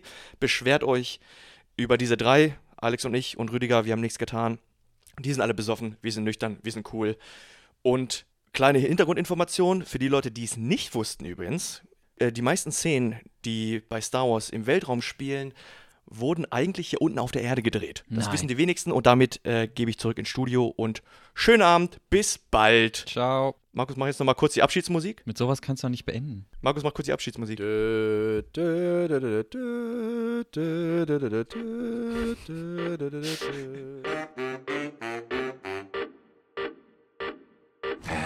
here we go. Shut the fuck up, Donnie. Houston, we have a podcast. I'll be back. Where's the podcast? Lebowski. Oh man, I shot Marvin in the face. Why the fuck you do that? What's the most you ever lost in a podcast? You talking to me? You can't handle the pod.